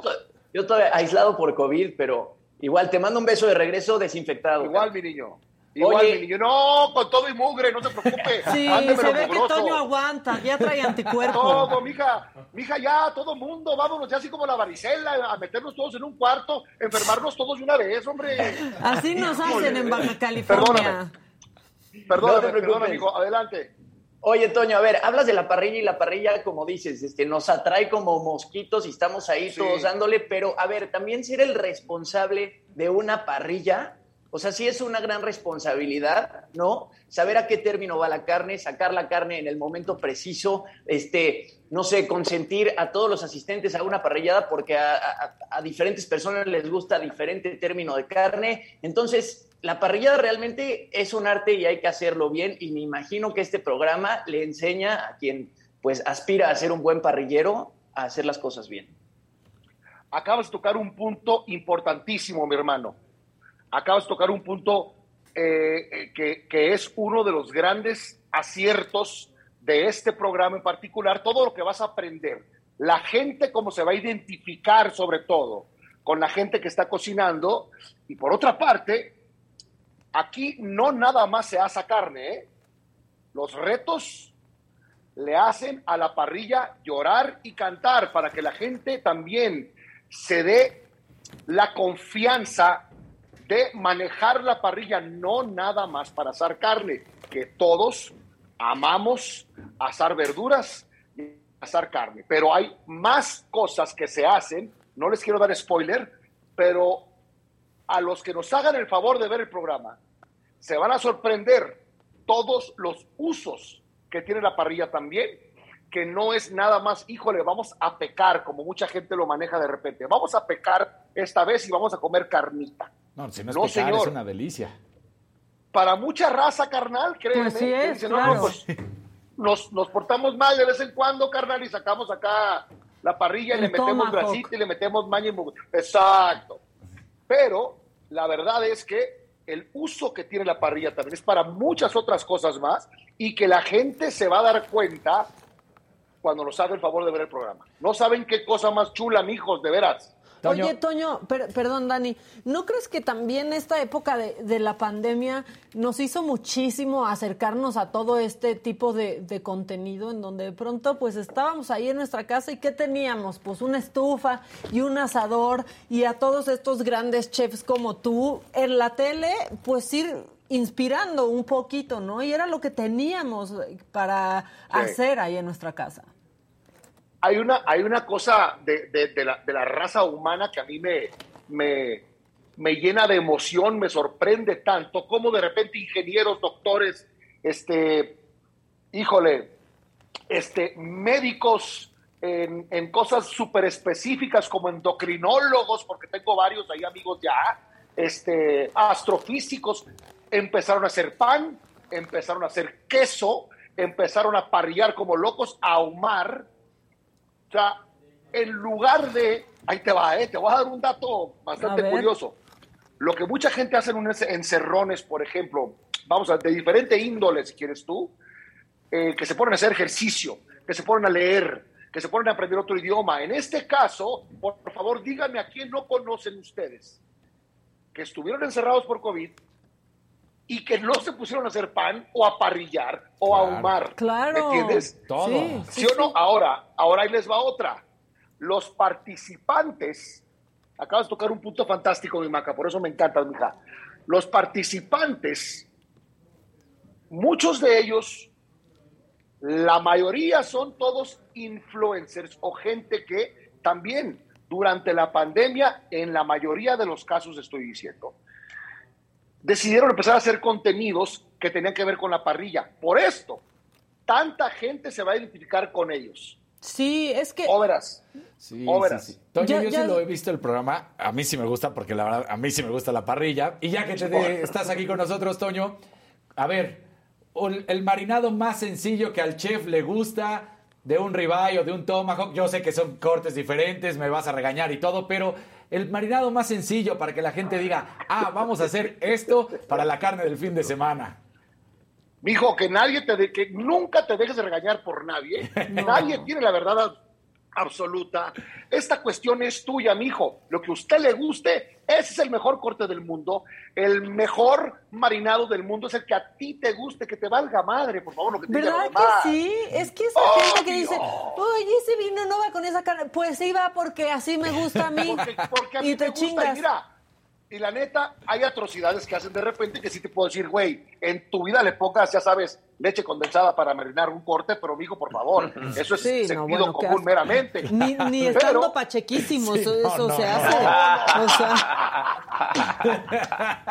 esa risa, esa ni risa. en el monchis más grande. No, Sí. no, no, no manches. Fíjate, Maca, conozco dos, tres güeyes que luego mejor. Que sí lo Pero sí hace. conozco, conozco, no, mira, mejor vamos a dejar esa, esa plática para después. Pero mira, la mejor, la mejor cosa, mira, carnalito, si tienes un corte muy, muy grueso, muy grande, llámale tomahawk, llámale ribeye, que es lo mismo, nada más que el tomahawk, que es un ribeye con hueso. Ahí te va. Pero si tienes un corte muy grueso, la mejo- lo mejor que le puedes hacer a ese corte, hermano, es salpimentarlo un día antes y dejarlo en el refrigerador destapado. Ok. En el refrigerador destapado, si el corte está así, si hablamos de marinación, en mi humilde opinión, algo sencillito puede ser sal, pimienta y ajo en polvo, no sal de ajo. ajo en polvo, carnal. Ok. Ahora, porque mira, a, a veces cuando metes en marinación una carne, no me quiero ir muy, muy largo con esto, pero a veces cuando metes, metes en una carne, a veces no permite que se dore bonito, que se haga una costra chingona, ¿me entiendes? Sí. O sea, de repente es como, como tiene tanta humedad, de repente no permite que la parrilla haga el famoso este efecto Maillard, que es las, las proteínas se hacen azucaritos. Exactamente. Entonces, yo te recomiendo, hermanito, próxima parrillada que tengas, si el corte es muy grueso, una noche antes, sal, pimienta, ajo en polvo, lo dejas en el refri destapado en un plato. Si el corte es delgado, con una hora en lo que prendes tu carbón, sal, pimienta, ajo en polvo, destapado en el refri. Ok. Oye, a ver, y eso de que todo a todo le quieren poner cerveza, de ahí déjala bañada así nadando en cerveza la carne, ¿eso está bien? Mira, está bien, exacta, o sea, Si te gusta. si le gusta la raza, si te gusta bien, pero yo te voy a decir lo que sí funciona bastante rico, en mi humilde opinión, cuando son, haz de cuenta que va a ser tacos de carne asada, meramente tacos para carne para picar para taquitos, porque curiosamente, curiosamente, para un taco de carne asada, de repente un corte muy fabuloso, un corte, ya sabes, de vacas con pestañas largas y cuanta madre, de repente no es tan, no, No, es tan no rico siempre es más rico como que un corte más delgado, que se dora bien en la parrilla y luego se pica y luego ya lo combinas con todo lo demás. Entonces, marinar en cerveza o meter y zancochar o remojar tal cual lavadero, ya sabes, este trapo mojado en, en agua jabonosa, meter los, los bisteces, los diezmillos, lo que tú quieras en cerveza, sí está rico porque vas a dejar, digo, asar bastante la carne, picarla mucho y se va al taco. Y se va a dorar muchísimo, así una tan pequeñita, Pues, con unas puntitas. No está pique- Ok. Cámara, Simón, está acá pico y pala, valedor, a huevo, bien. Ya, entonces Oye, lo hago bien, lo hago eso, bien, chingada, eso es todo. bien. ya. Sí, sí. Usted Toño hágale, Maca, usted hágale. Toño, me imagino que además te sentiste como, como pez en el agua, ¿no? Porque tú eres de Mexicali, esta temporada Señor. nueva se graba en Mexicali, se graba en Rosarito, se graba en el Valle de Guadalupe, este, Quiero pues puros llorar. lugares visualmente Quiero llorar. espectaculares, en donde también la cocina es espectacular, pero me imagino que por ser en esta zona del país también van a asar mucho pescado. Quiero llorar, hermano, quiero llorar. Lo que acabas de decir ahorita, pues, imagínate Mexicali, imagínense nomás, chamacos todos, y la gente hermosa que nos está viendo ahorita, escuchando. Grabar un programa que es tan importante para mí, tan, tan, tan así, tan personal, grabar en tu ciudad, hermano. Sí. Olvídalo. A 42 grados a las 2 de la mañana. ¡Ay, papá!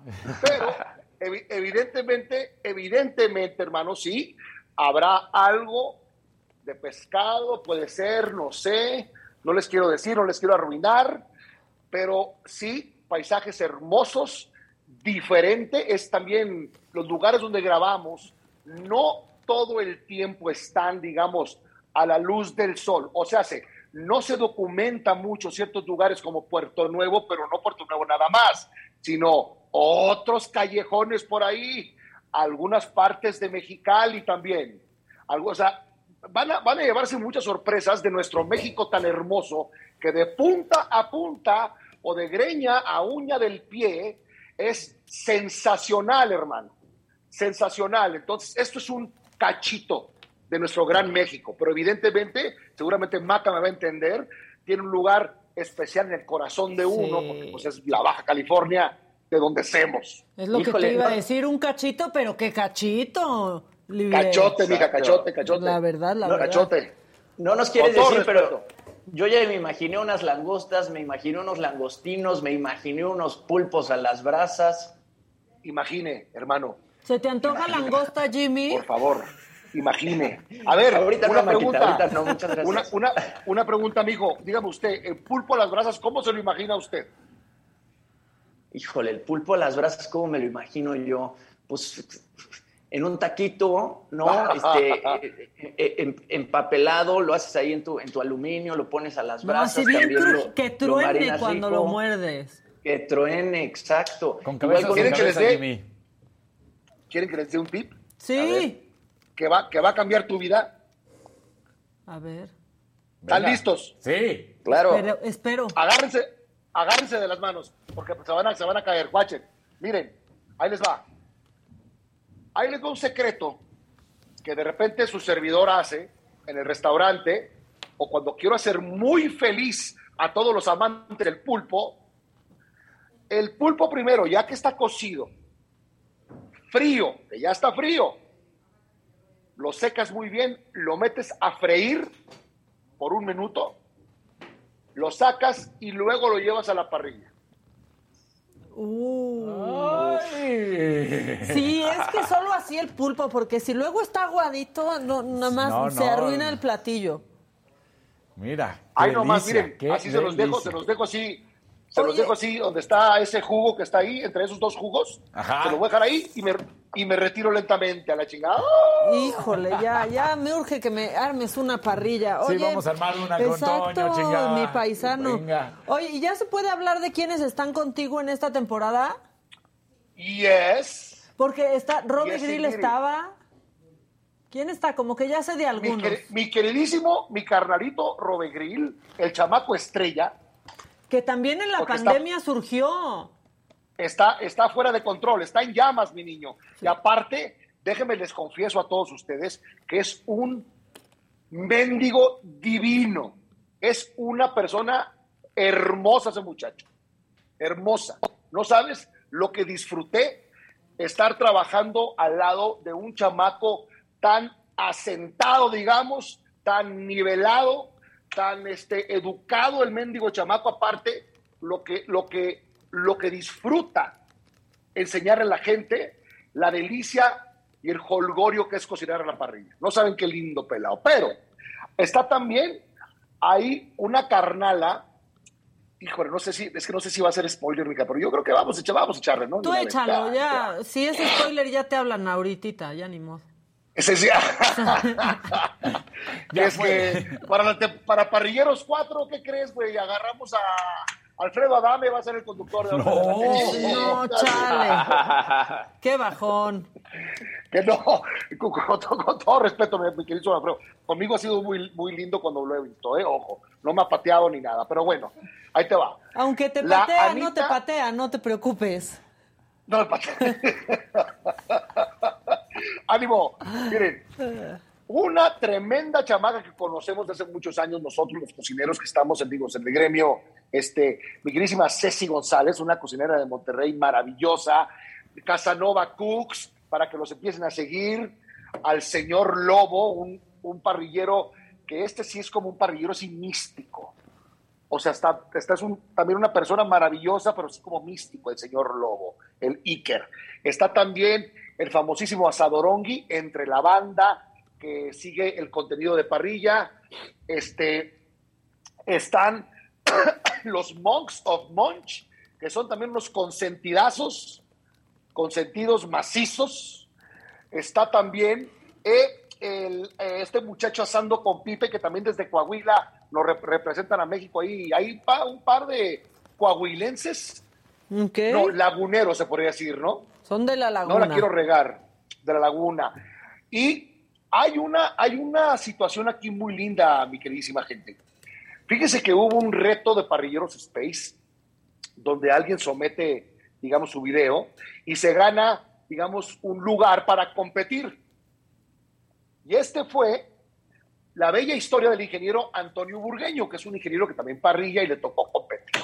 Y luego, ahí nomás, ahí le estoy tirando todos. Y para cerrar, mi gran carnal, ícono de la música, bueno, para los que nos tocó irnos de reventón medio macizo, el pliego Villa, mi carnal, el bajista de, Kinky.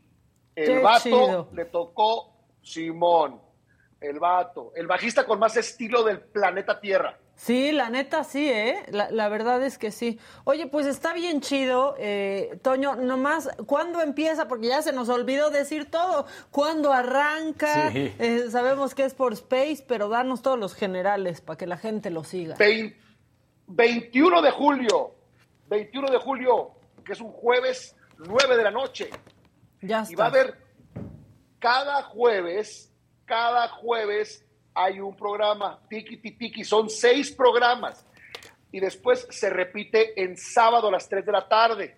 Buenísimo. Ahora, este programa también, así como la primera temporada y la segunda temporada, ya viven en el YouTube de Space. O sea, usted pone Parrilleros Space y ahí le aparece la primera, la segunda temporada. Exacto. Completita. Exactamente. Oye, pues muchas gracias por entrar aquí a hablar de esto. Este, tu energía es increíble, tú eres increíble. Tenías que ser, tenías que ser de Baja California. somos, acuérdate acá, los de Mexicali dicen que somos los británicos del país, mija, por la figura. Ah, exactamente. Oye, pues muchas gracias y espero vernos pronto por acá y muchísima suerte en esta temporada, que siga siendo un éxito. ¡Ánimo! Ya vas, Liber, un abrazo. Pues ahí está, ¿no? La gente se engancha. Sí, se engancha. Mucho, mucho. Pues yo, a mí sí me gusta Parrilleros. A mí también. La verdad. Bueno, y ya tenemos a nuestro abogado de cabecera conectado. Lo va, se va a conectar en un, en un momentito, en un momentito. Roberto Barranco, te mando besos. Te mando muchos, pero muchos besos. Oye, pues ya estamos recolectando más videos de, de Plaza de, Sésamo. De Plaza Sésamo. Actuando mal, portándose mal, portándose mal, ¿eh? Ya lo vamos a a presentar en un, en un momentito. ¿Qué onda el Jimmy? ¿Te gusta parrilleros a ti también? Ay, me encanta, la verdad es que me dio mucha hambre, Maquita. Y a mí me acaban de regalar una, un asador ahora por mi cumpleaños. Y la neta es que el fin de semana no me quedó tan bien el término, por eso justamente le preguntaba a Toño, pues cómo hay que hacerle para que quede bien el término, hay que ponerse... Es que algo pasa. Es que es la primera vez que con te los pones hombres y la parrilla. sí. Miren, yo ya he detectado o sea, los hombres con la parrilla y la paella. O sea, no les digas que te hagan un arroz, porque ahora ¿qué va a hacer arroz? Pero les dicen una paella, se meten hasta concursos de paella los no, hombres. No, es, es, que la parrilla es una cosa... Pero la, la, paella es arroz, ¿por qué no lo ven igual? Ah, no, pero a mí, a mí no, sí me gusta cocinar en haz general. un arrocito, no, sí, pero, a ti sí. Pero la verdad es que sí, la, la, parrilla es eso, la parrilla te jala y como dices, también la paella es, ah, no, a ver, por, como que tiene diferente cuestión, Pues sí. ¿no? Por, porque no es nada más estar en la cocina, sino es todos los aditamentos Sí, y hacer el festín pero- para la gente. Cla- y estar comiéndose todo. Luego, luego, bueno, ahora sí ya están nuestros abogados de cabecera listos. Ilan Katz, Claudia Aguilar, ¿cómo están? ¿Dónde andan? Yo en la oficina y Claudia la suya, porque tenemos un panel en media hora sobre temas del litigio estratégico del aborto en Estados Unidos. Entonces andamos ahora sí que Uy, es que el preparándonos para Muy para exponer. estudiosos, supongo. Sí, sí. Así es, algo, hay, algo hay de eso. ¿Cómo andan? Todo bien, Clau, pues aquí, mira, pero con esa vista que Sí, tiene claro, Claudia ya, Aguilar, mira, ya, envidiosa. todo, todo se, se compone. ¿Qué se traen hoy, abogados? Pues eh, me- está muy interesante el tema este de los hermanos Dossetti. Creo Híjole. que Sí. Sí es- está, no sé Está si fuertísimo. ponernos en, alguien, Jimmy, Sí. quisieras ponernos en contexto. Si quieres, yo hablo un poquito. Hola, Ilan, buenos días. Hola, mi Clau, buenos Hola, días. Qué gusto verlos a la distancia. Pues sí, este, el tema de Mónica Dosetti está fuertísimo, ¿no? Hace unos días se difunde este video eh, de Mónica Dosetti, que ella sufre de esclerosis múltiple desde hace varios años, tuvo que retirarse de la actuación y resulta que su hermano, que es su cuidador, pues aparece en el video básicamente estrangulándola, ¿no? Este video se graba porque un vecino, bueno, más bien estaban grabando un documental del proceso de la enfermedad de Mónica Dosetti, justamente iban a, moverse a Tepoztlán para grabar este documental, el proceso de su enfermedad. Estaba esta cámara ahí, graba cómo el hermano este, le estrangula y resulta que, bueno, pues este, las autoridades ya separaron al hermano de, de Mónica Dosetti, ya no lo está cuidando actualmente y pues el tema es ese, ¿no? El estrangulamiento, que el video se hizo eh, muy viral y, y salió a la luz, pues, este abuso y esta agresión física. La estrangula, pero no la mata, como que se arrepiente. Sí, se y queda a la mitad. Cesa la agresión, cesa la agresión. Exacto, Es- exacto. Está Y- horrible y él- el video, ¿eh? Sí, No, y él habla, terrible. él habla después este, pues de lo frustrante y de lo fuerte que es eh, cuidar a alguien que sufre de esclerosis múltiple, ¿no? Que evidentemente no es pretexto para agredir a nadie este, físicamente y además, pues es tu hermana que está sufriendo una enfermedad tan grave como esclerosis múltiple, ¿no? Y, pues, pues no sé, o sea, qué bueno que estaba la cámara ahí en ese momento, porque seguramente eso ha de ser una actitud recurrente de este tipo. Sí, debe hacer un, para hacer un análisis muy, muy somero de los hechos, este, pues no, no me parecería que estamos ante la tentativa de, de, homicidio, porque pues efectivamente, aunque la estrangula, se ve que cesa y que no tiene la intención de terminar. Que fue un arranque, ¿no? De ira, de algo. Pues es un acto de violencia, ¿no? en este caso es un acto de violencia familiar clarísimo, donde uh, la persona que tiene a su cargo el cuidado de, su hermana, en este caso, pues simplemente pierde la cabeza porque está pasando seguramente por una crisis este, personal gravísima y decide hacerle este terrible, terrible daño a su hermana. Y, y, mi análisis sería, pues yo no sé qué tan buena, qué tan buena medida sea separar al cuidador de una persona que necesita el cuidado durante 60 días. O sea, tal vez estás poniendo a su hermana en un estado más grande de vulnerabilidad al separarla del cuidador.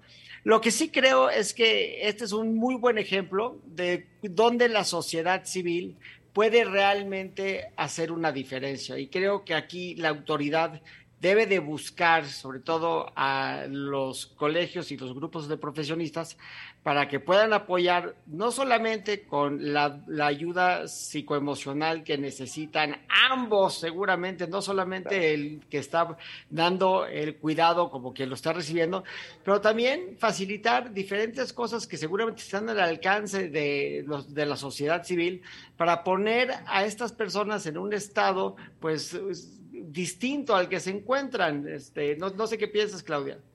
Gracias, Ilan. Mira, yo la verdad, siguiendo claramente lo que decía Jimmy a partir de las terribles imágenes, pero a mí me gustaría dejar sobre la mesa, más allá de claramente la propuesta de la sociedad civil, eh, este tema que de alguna manera yo creo que hace ya algún par de años habíamos puesto sobre la mesa de la necesidad de hablar de un sistema nacional de cuidados, es decir, hablar del tema de manera integral, es decir, este derecho al cuidado digno que tienen y que tenemos todas las personas, y al mismo tiempo el derecho al tiempo propio, a la calidad de vida, ¿no? Lo decías creo que con muchísima empatía, Jimmy, eh, el que transmite la frustración, ¿no? Porque al final son hermanos y, y yo creo que tenemos que tener claro, todos necesitamos ser cuidados, sin cuidados no hay salud, sin cuidados no hay crecimiento económico, básicamente no hay vida y sin duda se reducen las oportunidades, ¿no? Los cuidados son importantes en términos amplios porque sostienen la vida, ¿no? Y muchas veces, que además creo que este caso se vuelve paradigmático de alguna manera, porque muchas veces estamos pensando, y yo misma dejo sobre la mesa el tema de la importante labor de cuidados, que normalmente tiene rostro femenino, no tiene rostro de mujer. Eh, y normalmente se identifican las labores de cuidados con algo que, digamos, de alguna manera por naturaleza corresponde, ¿no?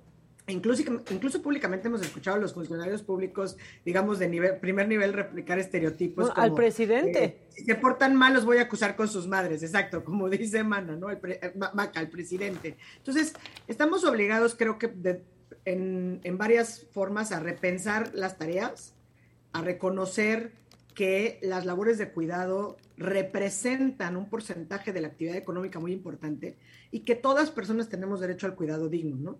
Y que este derecho al cuidado digno, que además está, digamos, eh, incluso ya hay una propuesta desde, desde el 2020, o sea, imagínense, desde noviembre del 2020 que estábamos inmersos, digamos, en esta primera etapa de la pandemia, para establecer un sistema integral de cuidados que se incorpore a nivel constitucional y obviamente el Estado asume así corresponsabilidad. Obviamente no es que sea la responsabilidad, estamos hablando de corresponsabilidad, ¿no?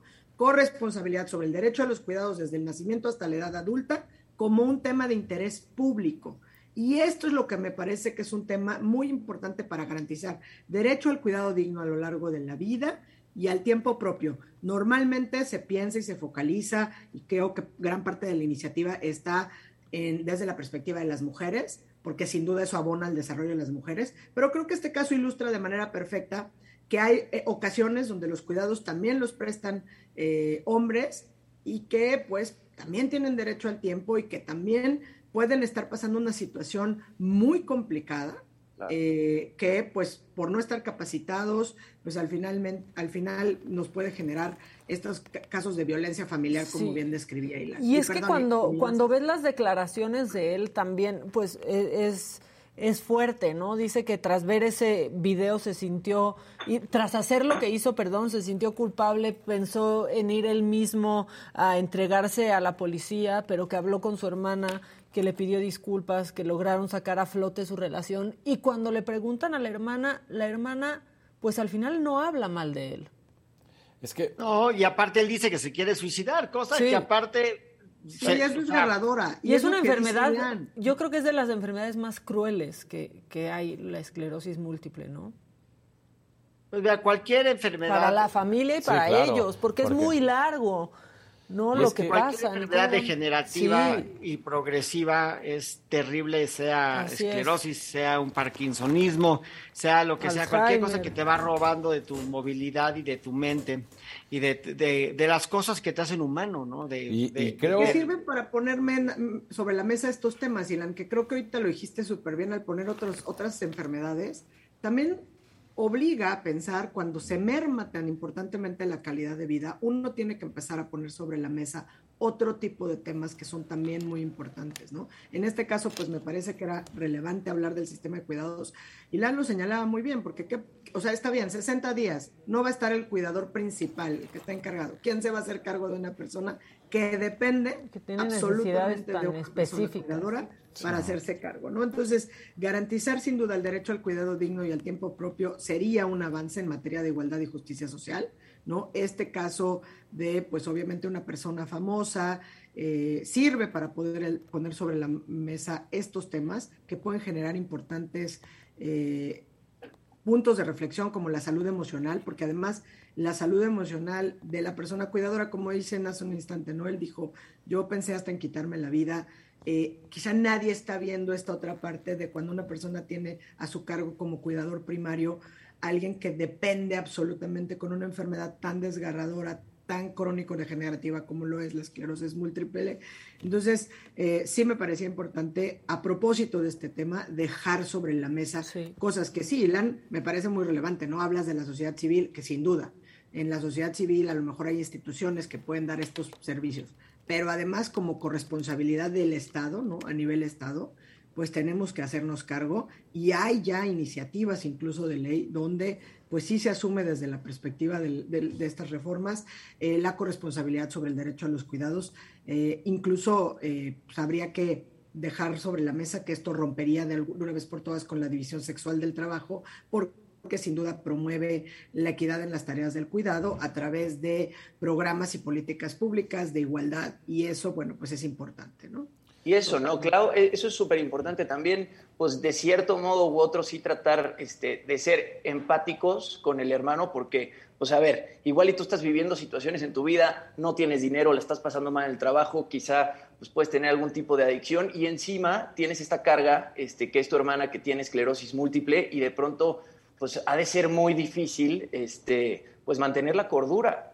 Yo no creo que hay que tener empatía y, porque al final del día él está cuidando a su hermana. Yo creo que también hay, dos elementos, Clau, Ilan, que, pasamos de largo, porque pues el hecho de que te encargues de una persona que tiene una enfermedad crónica degenerativa, pues no es en Chilamesta, sino nada más por ser el hermano, que además muchos estamos siendo de esto, ¿no? Es que es el hermano, es que el hermano pues no porque seas hermano de una mujer o de un hombre, sea tu hermano o tu hermana, te va a caer bien o no te va a caer bien. Y además, ¿qué tanto realmente sabes tú de cuidar? Igual y por eso también le ha causado una molestia, eh, un trastorno, un Exacto. Eso es el punto. Mira, acabas de tocar un tema que, que para mí es medular. Con eso. ¿No? Eh, como humanos, ni nacemos solos, porque lo primero que hacen es que nos dan una nalgada y nos dan pecho. no, ni nacemos solos, ni morimos solos. O sea, tenemos o debemos tener quien nos cuide. El problema es que no todos estamos capacitados, no todos tenemos los mismos, las mismas herramientas a nuestro alcance para cuidar de la gente que necesita ese cuidado. Pero todos lo vamos a necesitar en principio, todos lo vamos a requerir. Y aquí, donde este punto que hace claro decir, de, de qué forma el Estado nos puede dar esa plataforma para poder dar un, cuidado digno. Cuando estamos nosotros rebasados, eso es fundamental, porque eso también es un derecho humano. Sí, calidad de vida para las dos partes, ¿no? Así es, porque una cosa es la voluntad anticipada de decir, si ya llegué yo al final de mi vida, entonces no la prolonguen. Y otra cosa es decir, ¿qué pasa desde que me empieza a ir mal físicamente hasta que llego a ese momento donde me voy a topar con pared? Y ahí es donde como sociedad debemos de ser una sociedad más responsable, de una sociedad que tenga reglas del juego parejas para que todo mundo pueda proveer dignamente de una calidad de vida a las personas que están en un estado de verdadero de verdadera vulnerabilidad. Sí, y sabes Ilan, eh, es, digo, creo que lo que estaban diciendo hace un instante eh, me parece relevante porque decimos, es que es el hermano o la hermana. Digo, sí hay intrínsecamente por el solo hecho de tener un vínculo consanguíneo con alguien cierto grado de, cierto deber de cuidado. Claro. Pero una cosa es el deber de cuidado y otra cosa es cuando la tarea de cuidados se vuelve la única forma de supervivencia del otro. ¿No? Y muchas veces, pues se entiende muy bien desde que nace, pues una madre o padre, pues con un bebé, ¿no? Que no puede subsistir por sí mismo. Y por eso están previstos, digamos, legalmente, pues no puedes abandonar a los menores, ¿no? Hay una serie de cosas, incluso obligaciones de darles eh, alimentos, ¿no? Alimentos en sentido amplio, amplio ¿no? Eh, casa, sustento, educación. Pero el tema, por lo que me parece que, se vuelve relevante, ¿no? A veces estos casos que acaban nada más como que podrían reducirse a algo muy trivial, me parece que es una oportunidad para poner sobre la mesa temas que son trascendentales y que a, la luz de la pandemia dejaron sobre la mesa que en México, según cifras del INEGI, aproximadamente 90 millones de personas mayores de 12 años. esta cifra es desgarradora porque es mayores de 12 años, o sea, son menores de edad y son los encargados de realizar labores de cuidado en sus hogares sin recibir remuneración alguna, ¿no? Y en esas cifras, evidentemente, pues las labores del cuidado, más del 70% las realizan las mujeres, ¿no? Entonces, quienes, cuando hablamos de labores de cuidado, pensémoslo como es. Preparan la comida, lavan la ropa, planchan, cuidan a los enfermos, cuidan a las personas adultas mayores, a las personas con discapacidad, ¿no? Y de ese gran porcentaje, esos 90 millones, que es muchísimo, pensemos en, la cantidad de habitantes que tenemos en nuestro país, el 70% son mujeres, ¿no? Y solo, y están entre un rango que va de, a partir de los 12 años, donde son personas que en principio también tendrían derecho a este cuidado, ¿no? Entonces, a esto, pensemos que con la pandemia se le sumó la educación formal, ¿no? O sea, ya no era nada más que te apoyen a hacer la tarea, era, estabas en tu casa y ahí estaba todo el tiempo de la educación formal. Entonces, me parece que este tema, este caso, y sin duda es muy relevante, eh, pues plantea y deja sobre la mesa todos estos temas, ¿no? Yo por eso, como decía Ilana al principio, hay que enfocarnos, obviamente sí fue un caso de violencia familiar, incluso él muestra este arrepentimiento, pero creo que lo que también está reflejando es pues un grito de ayuda en el sentido de eh, estoy desbordado, no estoy capacitado para seguir prestando no estoy pudiendo. a la vez Exacto, ni estoy pudiendo. Estoy rebasado, estoy rebasado. Está en peligro. emocionalmente ya no puedo con esto. Claro. Sí, están en riesgo los dos. Están en riesgo. Aquí, aquí alguien en el chat dice, yo lo entiendo, cuidamos a mi mamá por una semana y no podíamos. Tuvimos que contratar a dos enfermeras que nos ayudaran, aún así me costó dos años superar el desgaste emocional. Y es que es eso, ¿no? O sea, de pronto te ves rebasado y ni siquiera tienes los recursos económicos para contratar a un enfermero. Entonces, es la ansiedad de tener que trabajar, la ansiedad de tener que cumplir con tus labores y encima este, cuidar a tu enfermo porque no tienes los recursos para pagar a alguien que lo cuide por ti. Y si me permite nada más hacer un reconocimiento público, yo que tengo una mamá que está pasando por un momento muy difícil de salud, que está con enfermeras, un reconocimiento no solamente a sus enfermeras, sino a todas las personas que le han cuidado a gente que, no, que ha perdido la capacidad de moverse y de cuidarse por sí mismos. Es un trabajo heroico, heroico. Es un, humano, es un trabajo sumamente, sumamente humano y les aplaudo todos los días de su vida. Sí, son hechos de otra cosa, esa, es, esa es la verdad. esa es la verdad y, y, se hacen cargo de lo que muchos no podemos hacer, no porque no queramos, sino porque no lo tenemos, ¿no? O sea, no tenemos esas capacidades y tampoco esos conocimientos que le dan pues una mejor calidad de vida a la gente que lo ah, ah. necesita. Y aprovecho para darle un beso a mi mami, mami te amo. Todos le mandamos besos a tu mamá. Y ahora, legalmente, ¿qué pasa? O sea, ya lo separaron de su hermana. Este, ¿hay, hay, hay forma de que, de que se retire esto y él pueda regresar a, a cuidarla? a, ver, las medidas conforme al código duran 60 días, máximo 9, máximo 90, perdón. Este, pero pero aquí es donde yo, donde yo me vuelto y digo, eh, son asuntos donde ni la pena sirve de nada, ni la medida sirve de nada. Tenemos que ser más creativos y más inteligentes para resolver el problema resolviéndolo de, de veras, no, no poniendo una herramienta que está en ley, que lo que hace es complicar las cosas mucho más de lo que las resuelve. Entonces, yo no creo que le vaya a dar ningún castigo a este señor, yo creo que este señor lo que necesita es mucha ayuda.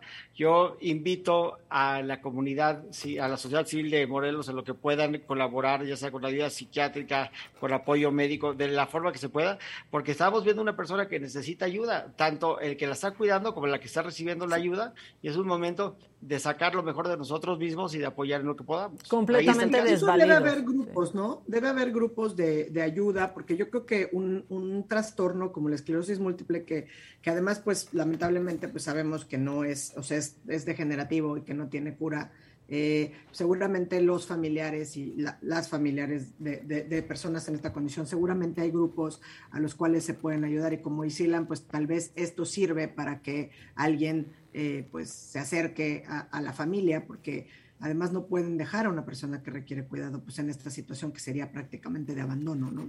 Porque pues sí, el Estado tiene estas medidas que como dice Ilan, bueno, 60 días no va a estar su cuidador primario y quién se va a hacer cargo de una persona que depende toda su, supervivencia de alguien que le preste estos cuidados. Sí, depende al 100% para seguir viviendo de, de, alguien más. Oigan, compañeros, pues muchas gracias. Entiendo que se deben de ir ya, ¿verdad? Sí, tenemos nuestro panel. Tenemos otro deber de hablar de otro tema en adelante, pero siempre es un placer eh, compartir con ustedes. Los eh, queremos. Los queremos. Muchas gracias, porque aparte creo que ayuda mucho siempre a que nos den perspectiva de todos estos temas de actualidad y de lo que está hablando la gente. Gracias, Katz. Gracias, Clau. Un abrazo. Gracias. Que estén muy bien. Ustedes también. Oigan, y fíjense esto, porque ex servidores de la Nación, de la Secretaría de Bienestar, pues están denunciando que son hostigados por funcionarios de esa misma dependencia y toda la información la trae Jonathan Padilla, nuestro Johnny.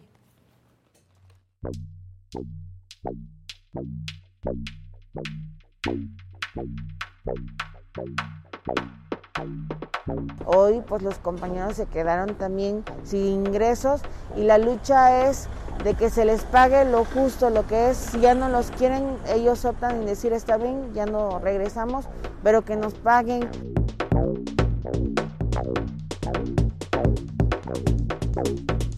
Y el tiempo que sea necesario vamos a estar acá, un mes, dos meses, no importa, vamos a estar hasta que esto se resuelva.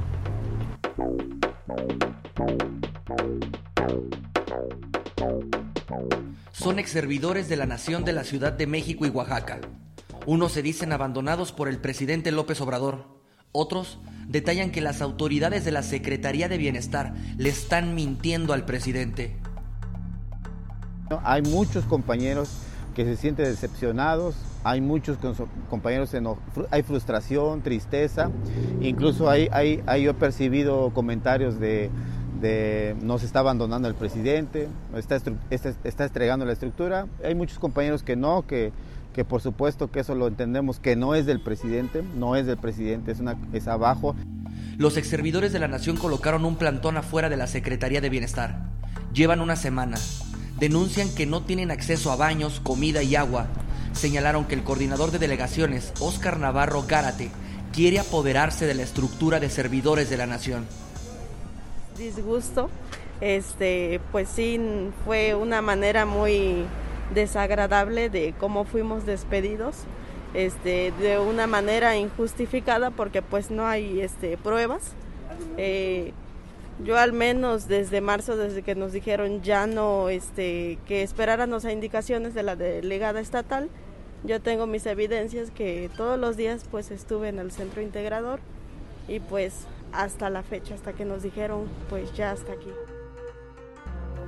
Pero no solo son los despidos injustificados y la represión. Exservidoras de la Nación han sido víctimas de hostigamiento de trabajadores al interior de la Secretaría de Bienestar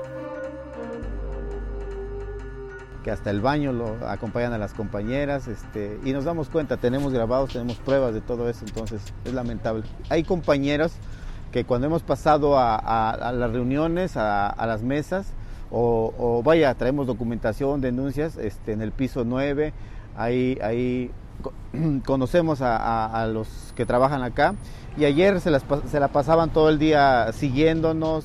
Sin embargo, los exservidores de la nación ya perciben otros intereses de parte de las autoridades de la Secretaría de Bienestar, incluso con fines electorales rumbo a las próximas elecciones presidenciales. Todo, todo parece indicar que es con fines del, del 2024 y por eso es que hacemos un llamado al presidente para que prenda los focos porque eso, eso, eso, eso pondría en riesgo el proyecto de, de nación de nuestro presidente. Desde el 2018 el objetivo de los servidores de la nación es difundir los programas sociales del gobierno federal y ser el vínculo entre la ciudadanía y la cuarta transformación. Pero la Secretaría de Bienestar denuncian, les dio la espalda y simplemente mejor retirarnos y que si ellos quieren seguir destruyendo la cuarta transformación, serán ellos, ya no nosotros. Para me lo dijo Adela, Jonathan Padilla.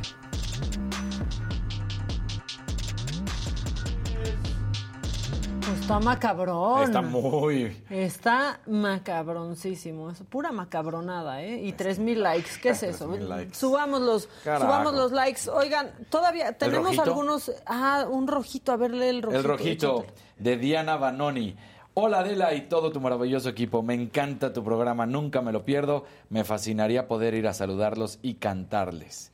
Ya, ah. pélame, bésame. No sabes qué bonito estoy cantando. No, ver y cantar, eso cuánto, eso es más que un rojo. Sí, no, sí, no es cierto. ya, se pondrán de acuerdo, se pondrán de acuerdo. Oigan, ya casi nos vamos a ir, pero estábamos con lo de Plaza Sésamo. Me dice Oscarito que tenemos más videos pues de estas botargas, este, pues haciéndole el feo. No es haciéndole el feo, es discriminando. Es ignorando y discriminando. Este, no, y, y tampoco digan, ay, ya todo es discriminación. ¿Qué creen? Hay muchas cosas que no nos damos cuenta que sí son discriminación, pero no se preocupen, para eso todos estamos despertando. Este, a ver, echen los videos de estas botarguitas discriminadoras.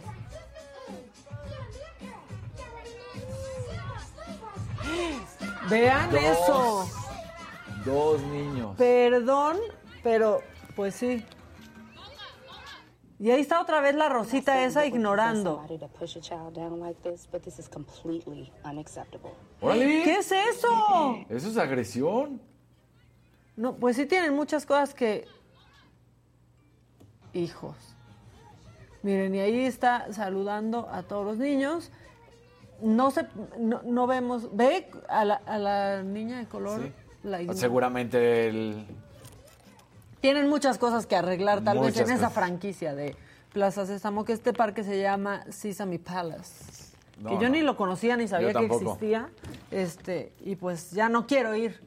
Este, Lisbeth Jiménez Maca, ¿te pintaste de rosa o es tu imaginación? Es tu imaginación. Sí, ¿no? O sea, ¿Cómo que rosa? Sigue siendo güerita. Exacto, exacto.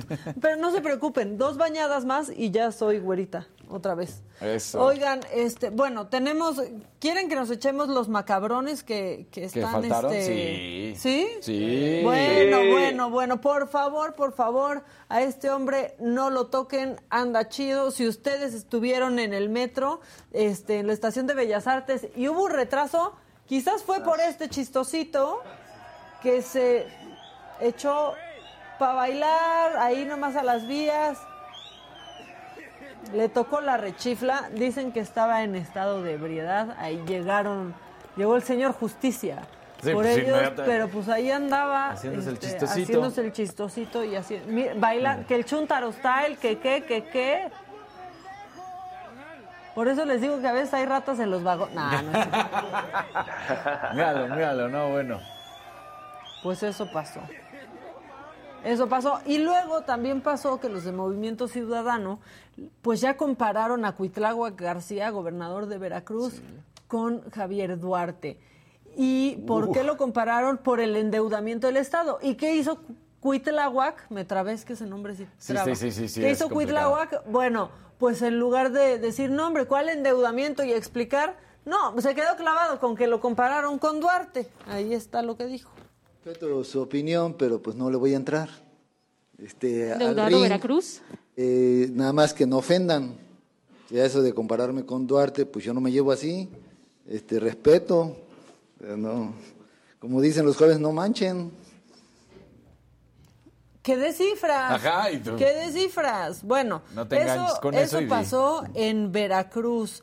Eh, pero, a ver, ¿por qué cuando están en campaña todos quieren que veamos cómo comen garnachas? Ajá. Que no nos hace bien verlos, ¿eh? Además. Cómo comen garnachas. Abrazando señoras mayores. Bailando. bailando. Y la otra, cargando bebés. Claudia Sheinbaum el fin de semana en Acapulco cargando bebés. Este, pues no se ve la cara de la bebé porque ya basta exhibir a los niños, pero, pero nadie se ve cómodo en Sí, esa...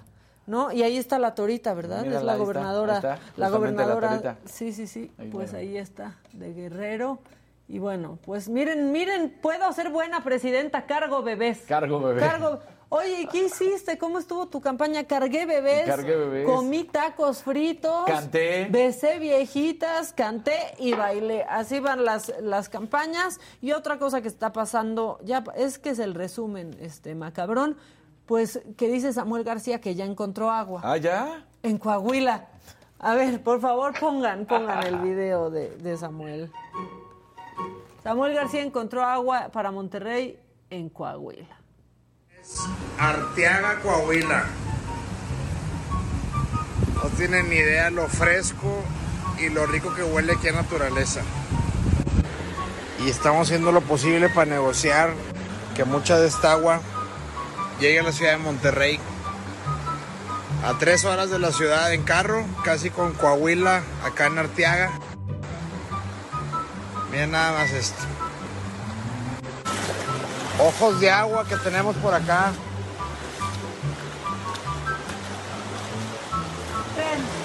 Directito para Monterrey. ¿Qué creen? A las nueve mil personas que nos están viendo en este momento, que el alcalde de Arteaga ya le dijo, pues qué bueno que la encontraste, pero no te la vas a llevar. Es de aquí. Es de aquí. Póngale. Si de las trancas rayones de Nuevo León él la quiere conducir o intubarla para Monterrey, pues bueno, está en pleno derecho de hacerlo porque atraviesa por, por Nuevo León.